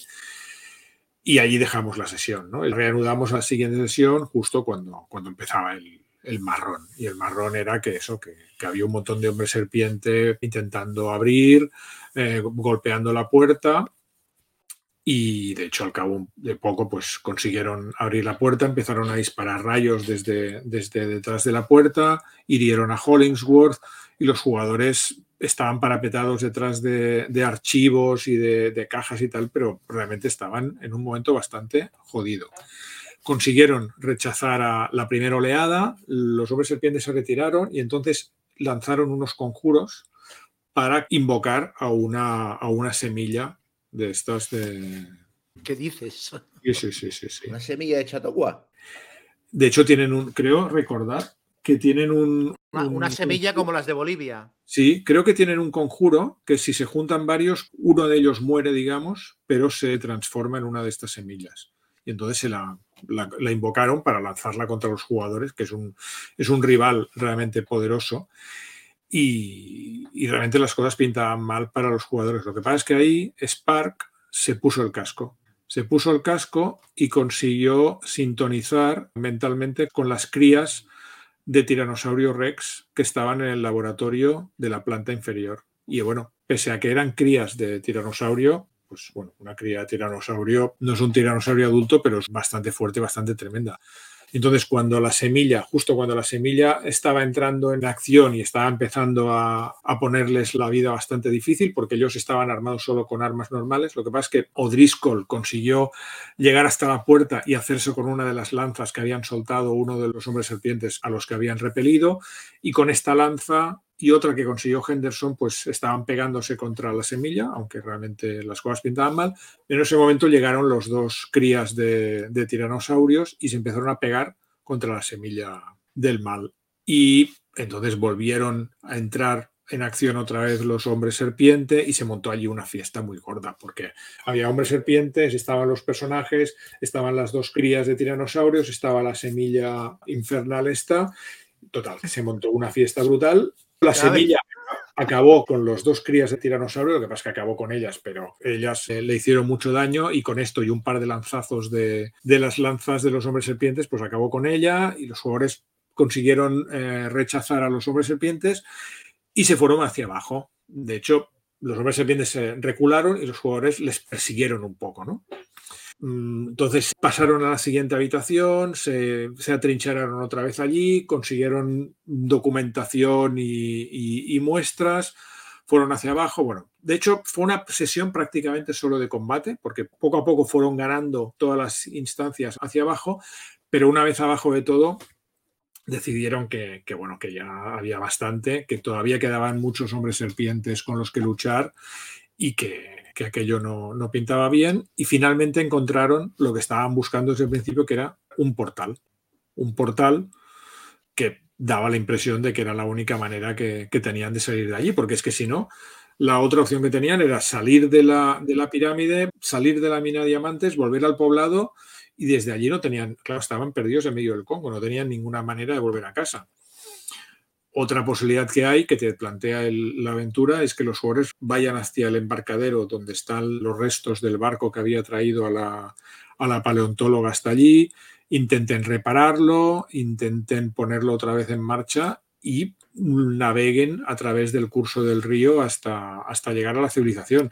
Pero ya explica que es un viaje muy complicado, que están los mosquitos, que puede haber más tiranosaurios, o sea que es, un viaje muy, Se muy pueden encontrar con el críptido, que es un, es un mosasaurio. Y creo que mis personajes con buen criterio, pues en cuanto vieron el portal, mm, se tiraron a él. Y, y aquí, bueno, pasó algo bastante guapo, que es que cruzaron el portal y aparecieron en un sótano, un poco frío y así muy moderno, digamos, con luces fluorescentes y tal, pero a la que avanzaron un poco por él, se fue normalizando y convirtiendo en un sótano normal y dedujeron, bien deducido, que estaban en, las plantas inferiores del edificio Medham. Y ahora habla un poco tú, porque yo he soltado un rollo aquí bastante brutal. Bueno, los míos llamaron, bueno, llamaron a la puerta, o sea, pusieron, pusieron la mano en la puerta. No me acuerdo si fue Lola o Emilia, pero bueno, una de las dos, que era Serpéntida. Ah, me he olvidado de contar una cosa muy tocha. Me he olvidado de contar una cosa muy tocha. Después del combate con el tiranosaurio, estaban bastante mal heridos, hicieron noche otra vez en la selva y a la mañana siguiente cuando se despertaron, bueno, estaban haciendo guardia, etcétera, Taylor vio que eh, Lola no estaba. Y entonces eh, se alejó del grupo, siguió un poco las huellas en, en el suelo de la selva llegó hasta un riachuelo y en el riachuelo la vio de espaldas, desnuda en el agua y ya se había convertido por completo en mujer serpiente. O sea, había mudado la piel por completo y era una serpéntida de los pies a la cabeza. Ya estaba como acurrucada llorando y mirándolo. Entonces él fue para allá, la tapó con una manta, se la llevaron y ahí eh, empezaron a plantearse el marrón que tendrían cuando salieran de allí porque, porque parecía que se había convertido en una mujer serpiente de manera irreversible. ¿Sabes? Ya le di características de mujer serpiente, ya envenenaba eh, con las dentelladas, tenía ataque de garras, etcétera, ¿no? La jugadora estaba como muy puteada en plan, hostia, mi personaje, pero yo intenté que le diera la vuelta y viera que se había convertido en una superheroína, porque claro, tenía unas capacidades mm, sobrenaturales muy bestias, ¿no? Y tardó un poquito en acostumbrarse hasta que empezó a sacarle partido, ¿no? Pero eso fue bastante, fue bastante dramático. Entonces, bueno, eh, volvemos a, la entrada en la pirámide. Ya, o sea, pusieron la mano en la puerta, se abrió la entrada, entraron, varios de ellos se quedaron fuera un par de personajes porque no se fiaban, querían proteger la espalda, etcétera. Entonces Lawrence se quedó fuera controlando a Bueno Bueno y a Losondro y creo que los otros cuatro entraron, entraron dentro. Entonces, tal como entraron, atravesaron el pasillo de entrada miraron hacia arriba, vieron que aquello era una pirámide con varias plantas, porque están como, hay una escalera de caracol que sube, pero son como plantas vistas. Vieron movimiento, uy, aquí hay muchos hombres serpiente, entonces vieron otras escaleras que bajaban para abajo y decidieron explorar eso primero. Entonces Tera bajó las escaleras, asomó y ahí vio una sala con unos hombres serpiente operando unos paneles y vio lo que le parecía un portal. Entonces volvió a subir, avisó a los demás y ahí ya tomaron la decisión de ir directamente hacia abajo, irse por el portal y no exploraron en absoluto el resto de la pirámide, con lo cual ni vieron lo del árbol, ni vieron las pruebas genéticas que estaban llevando a cabo los hombres serpiente, ni se encontraron con las crías de dinosaurio, ni nada. Es interesante lo que, lo que ven arriba. En mi caso, lo aproveché para darles toda la documentación que les faltaba, todos los handouts de Caduceus, de informes técnicos y todo lo que no habían encontrado en otros sitios. Eh, hice que lo encontraran en los archivos de, esta, de estas salas y, todo esto que ganamos. Yo todo esto pensé, no pasa nada porque todo lo que no estén explorando ahora lo voy a refreír y lo voy a volver a sacar en la aventura de, de Suiza, que estaba pendiente. De hecho, yo tenía que volver a darles todas las hojas de ayuda que les había dado durante la campaña, porque recuerdo que habíamos perdido las hojas de personaje y todas las hojas de ayuda, con lo cual se lo tenía que volver a dar todo. Entonces pensé, bueno, en Suiza todo esto aparecerá por algún lado. No me preocupa que no investiguen. Todo lo que no hagan aquí ya lo haremos. ya no recordabas ni lo que les habías dado ni lo que no. No, no decidí volvérselo a dar todo porque digo, mira. Entonces cruzaron el pasillo, Cera Cormac se quedó ahí guardando un poco la situación entonces el primer grupo entró, saltó la alarma, empezaron a bajar hombres serpiente. Yo cuando vi claramente que no iban a subir para arriba, les saqué a todos los hombres serpiente que había en el complejo, bajando las escaleras y disparando. Se montó un tiroteo y mientras tanto la puerta del complejo empezó a cerrarse y Lawrence entró para adentro corriendo con Alosondro y con Bueno Bueno, pero como dijéramos que el detector los detectó como humanos, no como serpéntidos, se activó el lanzallamas disparando contra, contra ellos y Lorenz, tal como le impactó el lanzallamas, cogió a Bueno Bueno, la puso delante y todo el lanzallamas le impactó de lleno a Bueno Bueno. ¿Fue el fin de Bueno Bueno? Y ese fue el fin de Bueno Bueno, que lo último que dijo antes de morir, cuando ve que se activaba el lanzallamas, fue Bueno Bueno. Bueno Bueno. Fueron sus últimas palabras. Le impactó el lanzallamas, la churruscó por completo, él se llevó un montón de daño también, quedó mal herido, de hecho tuvo que gastarse no 30 puntos, sino la, opción menos mala, que es 20, me parece. O sea, si te gastas 30, no te mueres, pero si te gastas 20, te quedas si te como 30, no. Si te gastas todo, no te mueres. Todo, pero como mínimo pero tienes que tener 30 como mínimo. Y eh, si te gastas 20, creo que te quedas como en coma o muy mal herido, pero tampoco mueres. Y él utilizó esta segunda opción. Entonces se quedó muy tocado, pero no murió porque no tenía los 30 puntos. Por eso cogió a Bueno Bueno y la puso delante. Lorenz iba, de, iba de, de hostia fina en hostia fina, ¿no? Sí, sí, aparte, claro. Ah, eso tampoco lo he contado.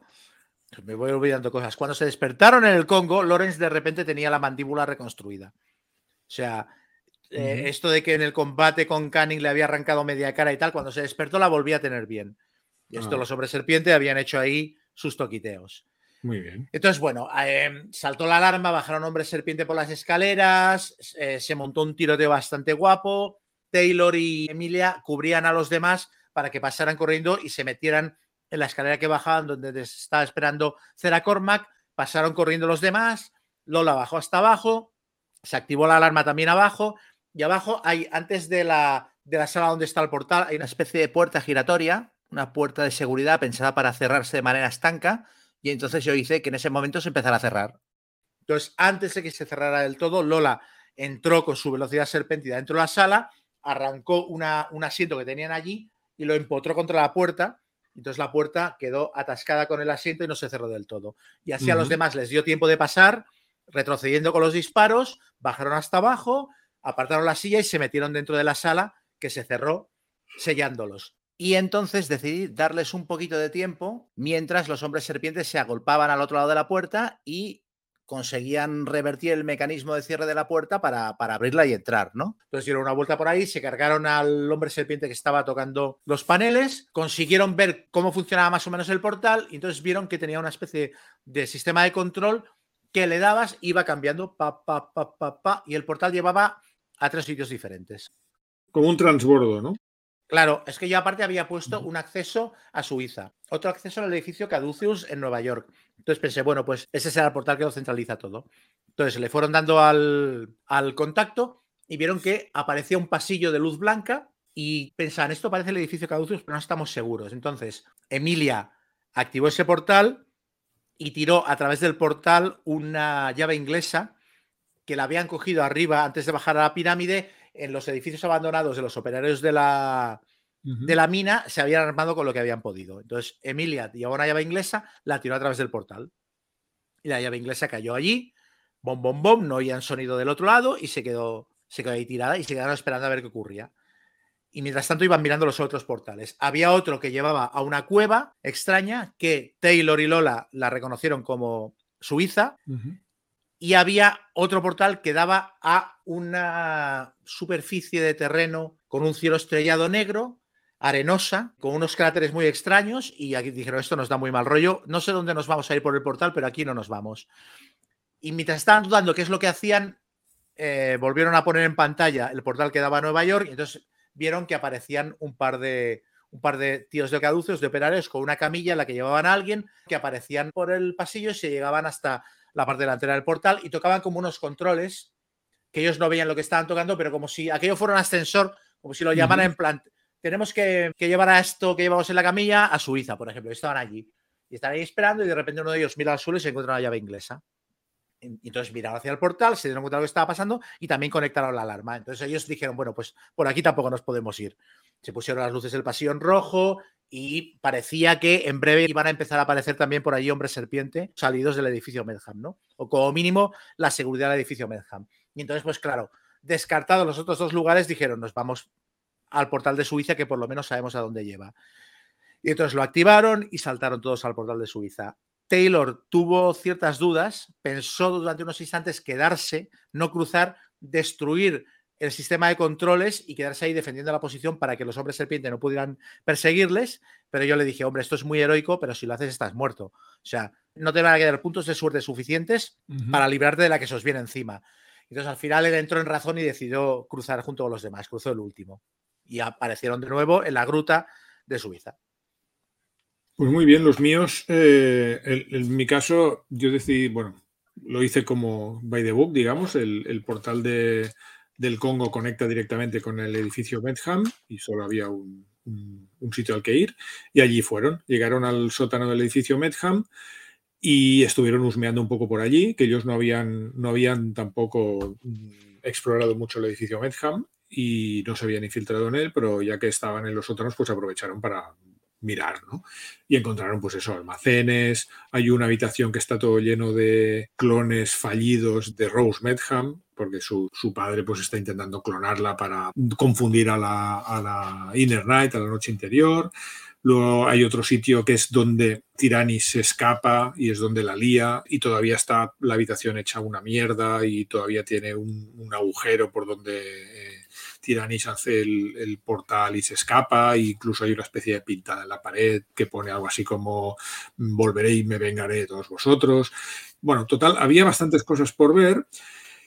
Llegaron a un ascensor, pasaron a la siguiente planta, en la siguiente planta, que todavía es el sótano, ya vieron unos guardias que se les quedaban mirando y empezaban a acercarse, entonces picaron para el vestíbulo y aquello fue muy guapo porque aparecieron en el vestíbulo. Yo hice que, claro, era día de cada día en el edificio Medham, las 12 del mediodía, el edificio Medham, digamos que la planta baja, la recepción, estaba a tope, o sea, típico edificio neoyorquino de oficinas con gente entrando y saliendo, botones, gente trayendo paquetes, secretarias arriba y abajo, y ellos salen del ascensor, cinco tíos, cubiertos de mierda de, las cejas hasta abajo porque se habían pegado con la semilla, ah, venían de pasar dos semanas en el Congo, iban sucios, hechos una auténtica mierda, y salen del ascensor, cruzan todo el vestíbulo sin mirar, tranquilamente, súper dignamente, todo el mundo flipando con ellos, salen afuera y piden un taxi y se piran a su casa. O, sea, o, sea, fue una salida realmente muy, muy, muy espectacular y los, los jugadores la recuerdan. ¿no? Por la puerta principal con dos cojones, ¿no? Correcto. Y ya está. Y, luego ya contaré lo que hicieron en Nueva York, pero digamos que la, aventura del Congo para nosotros acabó allí. Pues para vosotros acabó la aventura del Congo y para mí empezó la aventura de Suiza, que intentaré resumirla bastante, porque ya conté parte eh, la primera vez que, Taylor y Lola estuvieron aquí. Básicamente volvieron a, volvieron a entrar en la cueva que ya describí el otro día a través del portal. La diferencia es que aquí cuando cogieron la balsa para cruzar al otro lado del, laguito subterráneo, vieron que en el agua había algo que se movía. Yo dije, hombre, el bicho gigante, el mesosaurio que nos he sacado en el Congo, vamos a reutilizarlo aquí un poquito, ¿no? Aquí se aprovecha todo, ¿eh? Aquí no se tira nada. Y entonces algo se movía en el agua y era muy grande. No llegaron a saber lo que era. Entonces, bueno, cruzaron muy lentamente con la balsa al otro lado, intentando hacer el, menos escándalo posible. Y entonces llegaron al embarcadero, llegaron hasta el montacargas. Claro, el hecho de que Taylor y Lola hubieran estado hoy aquí le estaba bastante ventaja, pero llevaban a, llevaban a Lola que no, no, se la podía sacar de casa, ¿no? Entonces dijeron, bueno, el montacargas daba a un almacén en el que hay material médico. Cuando lleguemos al almacén intentamos camuflarla como podamos. Entonces subieron con el montacargas a la siguiente planta y yo aquí me monté todo el plano del edificio. Esto es un mapa que saqué de un videojuego de Silent Hill, no sé de cuál. Busqué por mm. internet y busqué un mapa que me gustara, que tuviera tres o cuatro plantas, lo modifiqué un poco con Photoshop y mm. ese fue el mapa del, el mapa del hospital. Entonces salieron en una zona que había un, eso, un, almacén donde había un montacargas oculto que llevaba hasta las grutas estas. Y en el almacén ese, pues eso, metieron a Lola en una silla de ruedas, la vendaron por completo, como si fuera, estuviera llevando a cabo una terapia de, de embalsamamiento rara. Y cuando la hubieron, cuando la hubieron camuflado, pues salieron eh, al pasillo a intentar recorrer aquello para ver cómo podían salir. Entonces, en el sótano este, utilicé las habitaciones estas del sótano. Yo iba definiendo las habitaciones a medida que pasaban por ellas un poquito improvisando. Tenía cuatro o cinco cosas que quería que vieran y las iba eh, añadiendo a las habitaciones según por donde pasaban. Entonces, así que vieran interesante, eh, había dos pasillos laterales con habitaciones en las que se encontraron los dobles de Rose Medham, que esto eh, lo expliqué en una escena parecida a algo que ya mostré en, en la cura del bienestar, que se ve unas cámaras de agua con gente flotando dentro y tal. Aquello hice que fueran los cuerpos de prueba de Rose Medham, algunos en, en diferentes estadios de, de, mutación, con varios brazos o, o, con deformaciones muy bestias, no les había salido bien, flotando en formol. También había unas cámaras donde tenían gente con unos tubos metidos en la boca, una especie de pulmones de acero gigantes y les iban metiendo líquidos dentro del cuerpo, no se sabía exactamente para qué otras habitaciones en las que estaban despellejando gente, pero directamente tenían humanos colgados boca abajo y les estaban arrancando la piel a tiras. Ahí Taylor quería, quería entrar a sangre y fuego. Cuando había aquello dijo, dijo, aquí tenemos que matar a todo el mundo y el resto del grupo le dijo, mm, si nos ponemos aquí a pegar tiros no salimos vivos. Y le convencieron para no hacer nada, pero ahí Taylor tuvo que hacer tirada de cordura y perdió bastante porque, porque le parecía horroroso largarse de allí y no, y no hacer nada, ¿no? Entonces, oyeron también eh, pasos y siseos en Nacal de hombre serpiente y subieron a la planta de arriba, a la segunda planta, que era como una especie de planta sótano, o sea, todavía estaba en una planta por debajo del nivel del suelo. Y en esa planta lo más llamativo que encontraron fue una habitación que era una especie de criadero de huevos de, de serpiente, que también quisieron destruirlos, pero allí Emilia y Lola dijeron que de ninguna manera, que aquello les daba buenas vibras, que sentían cierta conexión con los huevos y que no sabían qué efecto psicológico podía tener en ellas dos ponerse a destruirlos y tampoco pudieron tocar nada. Taylor estaba encendido porque era en plan, no vamos a destruir nada, vamos a irnos de aquí, vamos a dejar que esta gente siga haciendo lo que están haciendo. Eh, también encontraron una piscina, típica piscina como de hacer terapia, con un montón de gente, pero como parada. O sea, como. Haciendo, como, haciendo aquagym, ¿no? No, no, como si hubieran estado haciendo aquagym y les hubieran dado un botón en el que se hubieran desconectado. Estaban todos parados, en silencio, con balones hinchables o, o, o en posturas locas y tal, pero todos parados como si estuvieran en trance y las luces de la, de la sala apagadas. Y aquí ya empezaron a ver gente personal de, del hospital con batas, etcétera. Lo que vieron es que mientras que el resto de la gente del hospital parecía que lo que veían eran operarios humanos con bata, vestidos de enfermeros y tal, ellos lo que veían era hombre serpiente. Y de hecho les veían andar de maneras raras, como si estuvieran andando de manera acompasada, como haciendo unos pasos de baile que formasen parte de la sensación de hipnosis que tenían los, la gente que estaba ingresada en ese, en ese balneario, en ese hospital. Entonces ahí se les ocurrió que para poder salir del hospital necesitaban hacerse pasar por médicos y el que tenía más habilidad de disfrazarse era Cera Cormac. Entonces, claro, disfrazaron a Cera Cormac de doctor, pero Cera Cormac mide un metro veinte. Entonces era el médico niño, ¿sabes la serie aquella? Sí, 80, sí, sí, sí, sí, tanto, sí, tanto. Sí, sí. Del médico que es un niño, pero como sabe dato de medicina le dejan operar en un hospital, pues lo mismo. era una cosa pulp y ridícula a la vez de que el tío tenía como 75 en disfrazarse, pero tiraba con malus, porque claro, nadie se creía que un niño fuera médico, entonces era, todas las tiradas tenía que aplicarles puntos de suerte para que les salieran y aquello daba bastante risa. Entonces llegaron a la planta intermedia, en la planta intermedia vieron una zona que era una especie de solarium donde estaban todos los híbridos en sillas de ruedas tomando el sol, como si estuvieran en proceso de hibridar, aparte de la gente que estaba a ingresar en el balneario. Y entonces a los que estaban a medio hibridar los dejaban ahí tomando el sol mientras, mientras cumplían el proceso. Oyeron gritos también, salas en las que se oían gritos humanos como si estuvieran llevando a cabo intervenciones quirúrgicas a, seres humanos. Y subieron a la planta de arriba, que ya era la última planta del, hospital, donde lo, lo, más llamativo que había era el despacho, lo que parecía el despacho del director. Pero todo aquello estaba ya lleno de hombres serpientes desfilando arriba y abajo, muchos médicos, no sabían cómo entrar.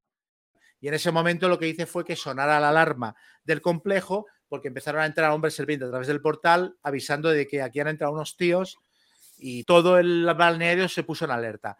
El balneario se puso en alerta, el director del centro que estaba en el despacho salió corriendo en plan, ¿qué pasa? ¿Qué pasa? Bajó a la planta de abajo a que le informaran, entonces ellos aprovecharon y se colaron en el, en el despacho del tío. Y en el despacho del tío encontraron bastantes pistas útiles. Una de ellas fue todos los papeles de la campaña que les había dado hasta el momento y que habían perdido, los volvieron a encontrar allí, como si al balneario lo hubieran puesto en copia de lo que iba ocurriendo, porque al fin y al cabo aquello era un centro de investigación serpentida bastante importante. Y también descubrieron un poco la historia de la historia de la clínica Leuchinger esta, la historia del lugar.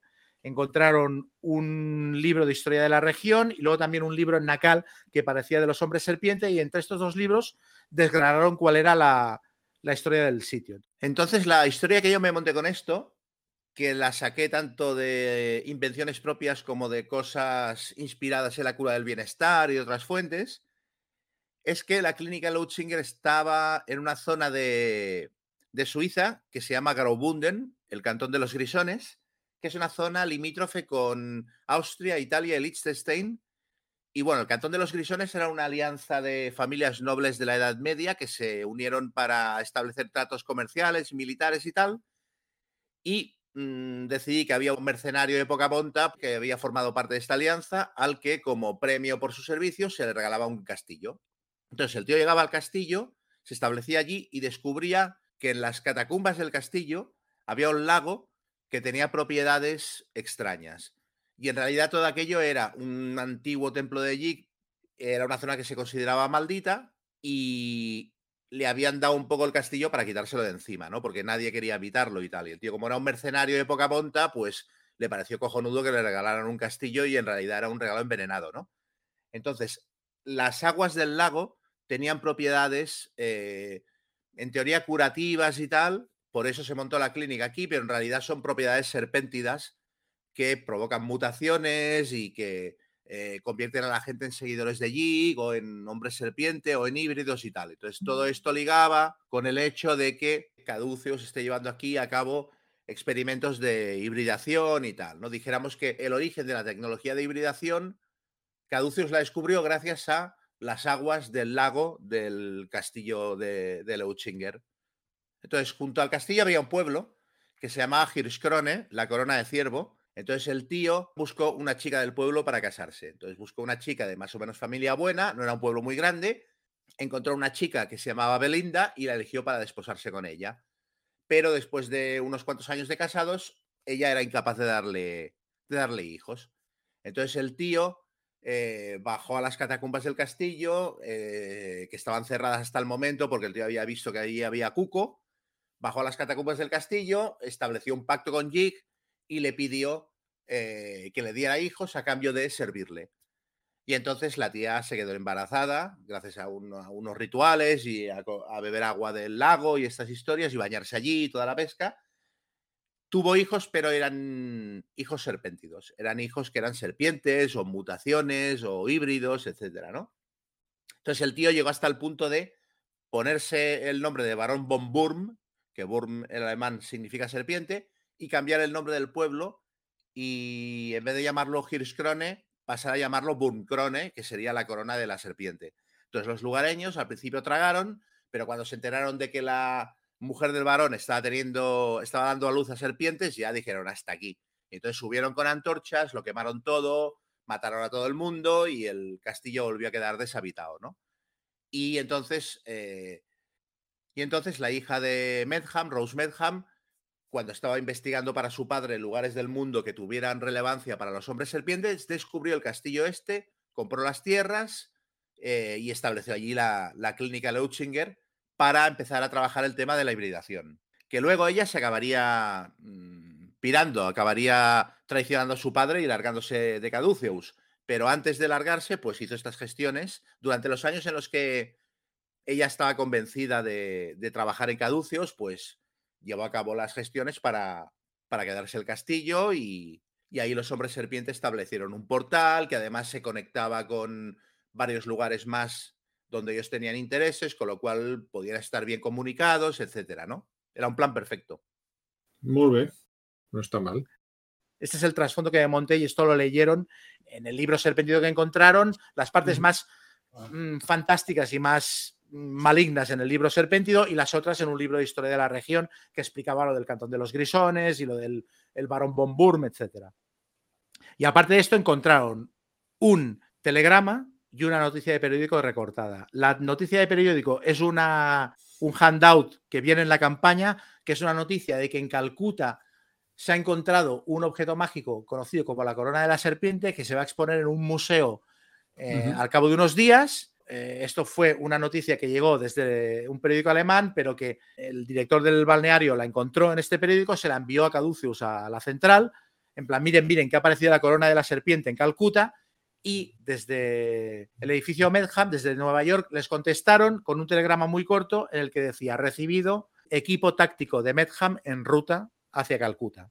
Entonces, con esto lo que conseguí fue que volvieran a tener toda la información de la campaña, pero también cogerlos y ponerlos en dirección en plan, siguiente aventura, Calcuta. Calcuta. Porque estaban, estaban perdidísimos, estaban nivel que querían volver a Nueva York. O sea, estaban saliendo de la, de la, de la clínica, recorriéndola arriba y abajo, ver cómo salían de allí, y decían, no, no, nos volvemos a Nueva York cuando salgamos de aquí. Y yo estaba desesperado pensando, ¿pero qué dices de Nueva York? O sea, ¿a qué coño vais a Nueva York? Os van a matar. Y con esto conseguí que dijeran, ah, Calcuta. Entonces, vieron que no podían salir de la clínica por arriba porque ya estaba todo, había cerrado la verja, había hombres serpientes desfilando arriba y abajo, entonces volvieron a bajar hasta abajo, se pegaron con un par de hombres serpientes por el camino, bajaron otra vez a la cueva, cogieron la balsa intentaron cruzar el lago para salir por, por el otro lado, porque el lago se pide una especie de gruta. Mientras estaban saliendo, el bicho marino que había en las aguas golpeó la balsa, los tiró al agua, los persiguió, tuvieron que nadar. Ahí se salvaron porque Lola, que era ya completamente serpéntida, se puso a mirar por debajo del agua, vio que el bicho era una especie de serpiente gigante y entró en comunión con él y lo mantuvo un poco así, mirándose el uno al otro, debajo del agua, mientras el resto del grupo nadaba como unos locos para, para ganar la zona en la que se estrechaba la gruta. Entonces llegaron hasta allí, vieron que había unas, unas verjas, que era como una salida a, un lago más grande, había unas verjas de hierro que barraban el paso, eh, hicieron fuerza, consiguieron romper las verjas, salieron nadando, cruzaron el lago a nado, salieron del lago totalmente mojados, tiritando, sin nada de equipo, salieron a un bosque, empezaron a caminar por el bosque intentando bajar de la montaña en la que estaba el balneario, se les hizo de noche, por la noche vieron que bajaba desde el balneario un camión con hombres armados y cada ciertos metros se paraba, bajaban dos hombres armados como para vigilar la carretera para intentar encontrarlos. Entonces siguieron andando por el bosque y al final llegaron a Hirschkrone, que después de la muerte del varón se había vuelto a llamar la Corona de Ciervo, el, pueblo. Llegaron al pueblo, empezaron a caminar por el pueblo, todo el pueblo en silencio. Llegan a la posada, asoman a la posada y ven que todos los parroquianos que están en la posada están paralizados, como la gente que estaba en la piscina en el balneario, ¿no? Entonces, claro, aquello les dio a entender que todo el pueblo estaba controlado por los hombres serpiente también, ¿no? Pues claro, o sea, toda la posada en silencio, eh, la hoguera quemando un, jabalí que estaba ya completamente quemado, el reloj haciendo tic-tac. dijeron, vámonos de aquí como sea. Entonces, al final, dando vueltas por el pueblo, encontraron un, coche. Encontraron un coche, consiguieron hacerle un puente, arrancaron y tal como arrancaron el coche, vieron cómo se encendían las luces de, una camioneta justo enfrente de ellos. Todo aquello era una emboscada porque sabían que los personajes acabarían llegando al pueblo. Y entonces ahí se montó una persecución por carretera bajando por las montañas de Suiza por la carretera entre el coche de los personajes y la camioneta de los cultistas de, de los hombres serpientes que les iban persiguiendo. Y aquello yo lo monté como ensayo general porque quería probar las reglas de persecuciones de la séptima edición de la llamada de Tulu.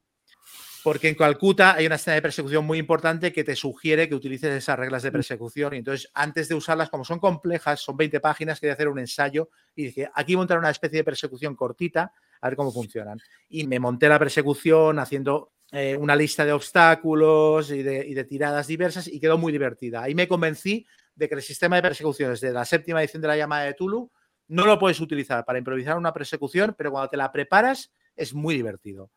Pero tienes que preparártelo, no puedes, no puedes hacerlo on, the fly. No, tienes que, tienes, tiene que ser una escena como cuando te planificas un combate, lo mismo. Entonces, nada, pues bajaron con el coche, Emilia conduce muy bien, saca unas tiradas bestiales, entonces les ganó distancia enseguida, y en un momento dado les ganó tanta distancia que se metieron con el coche en el bosque, dejaron pasar la camioneta por delante, entonces la camioneta en un momento dado, cuando vio que los había perdido, se paró, volvió para atrás, total, hicieron un engaño y al final consiguieron darles esquinazo. Eh, y entonces ya mm, recorrieron parte de, Suiza, salieron de Graubünden y llegaron hasta Berna, cruzando buena parte de Suiza por las carreteras. Y en Berna, lo primero que tuvieron que hacer fue, porque no llevaban un duro, fue ingeniárselas para conseguir dinero. Entonces, como tenían un montón de dinero en el banco, Cera Cormac ahí se sacó de la chistera que él tenía contactos en Suiza, que él tenía una familia para la que había trabajado en el siglo XIX también. Le dije, vale, pues tiene cierta lógica que aquí conozcas a alguien. Entonces habló con esa familia, les pidió algo de dinero, con ese dinero se compraron un traje para que el más presentable de todos ellos, que era Lorenz, fuera al banco y dijera, mire, necesitamos acceso a nuestra cuenta corriente, dinero, porque hemos tenido un accidente y tal. Entonces ahí les dieron un montón de pasta y con eso ya se equiparon por completo y empezaron a preparar el viaje desde Suiza hasta Calcuta. O sea, que es la de Dios ese viaje. Pero bueno, dijéramos que... desde, Nueva York, desde Nueva York es más lejos. Sí, desde Nueva York es más lejos, pero es más fácil encontrar vuelos directos. Aquí tuvieron que montarse un tinglado de cojones para encontrar un vuelo que les llevara hasta Calcuta. Pero bueno, dijéramos que salieron vivos del balneario y ya dirigidos hacia la parte final de la campaña, que es Calcuta. Sí, a partir de aquí la campaña ya coge una inercia que ya no, ya no se para. De hecho, yo tuve un poco el mismo problema. Me daba miedo que los jugadores no, tuvieran claro que, que, tenían que ir a Calcuta, pero en cuanto salieron del edificio Medham, volvieron a su casa y tal. Bueno, esto quizá lo explicamos el próximo día, pero. Sí, conseguí orientarles y a partir de ahí las cosas ya van rodadas. Ya, Calcuta y el resto de, escenas ah, pues van, una después de otra. Yo respiré muchísimo después de, después de este episodio porque, porque de alguna manera salvé los muebles. O sea, yo no sabía si la campaña iba a poder continuar en aquellas condiciones. Y aparte del capítulo de Suiza, yo creo que me quedó muy chulo. Lo jugaron en dos veces. Creo que fue me quedó original y quedó bien integrado en la campaña y pude reaprovechar escenas muy chulas que se habían perdido, pero sobre todo fue el alivio de ver que, bueno, parece que van a Calcuta y que al final vamos a poder jugar la campaña entera, ¿sabes? Que tenía muchas dudas. Muy bien. Bueno, pues, pues ya está, ¿no? Sí, ya estamos. Hoy nos hemos ido muchísimo. Bueno, es que hemos empezado la, la, campaña propiamente dicha cuando llevábamos una hora de programa ya. ¿eh? Sí, Sí, sí, sí. Pero es que hoy esto, todo lo que pase hoy de malo es culpa mía. Porque yo tenía que explicar Van Diemesland, o sea, Tasmania, y tenía que explicar Suiza, que son dos digresiones muy tochas.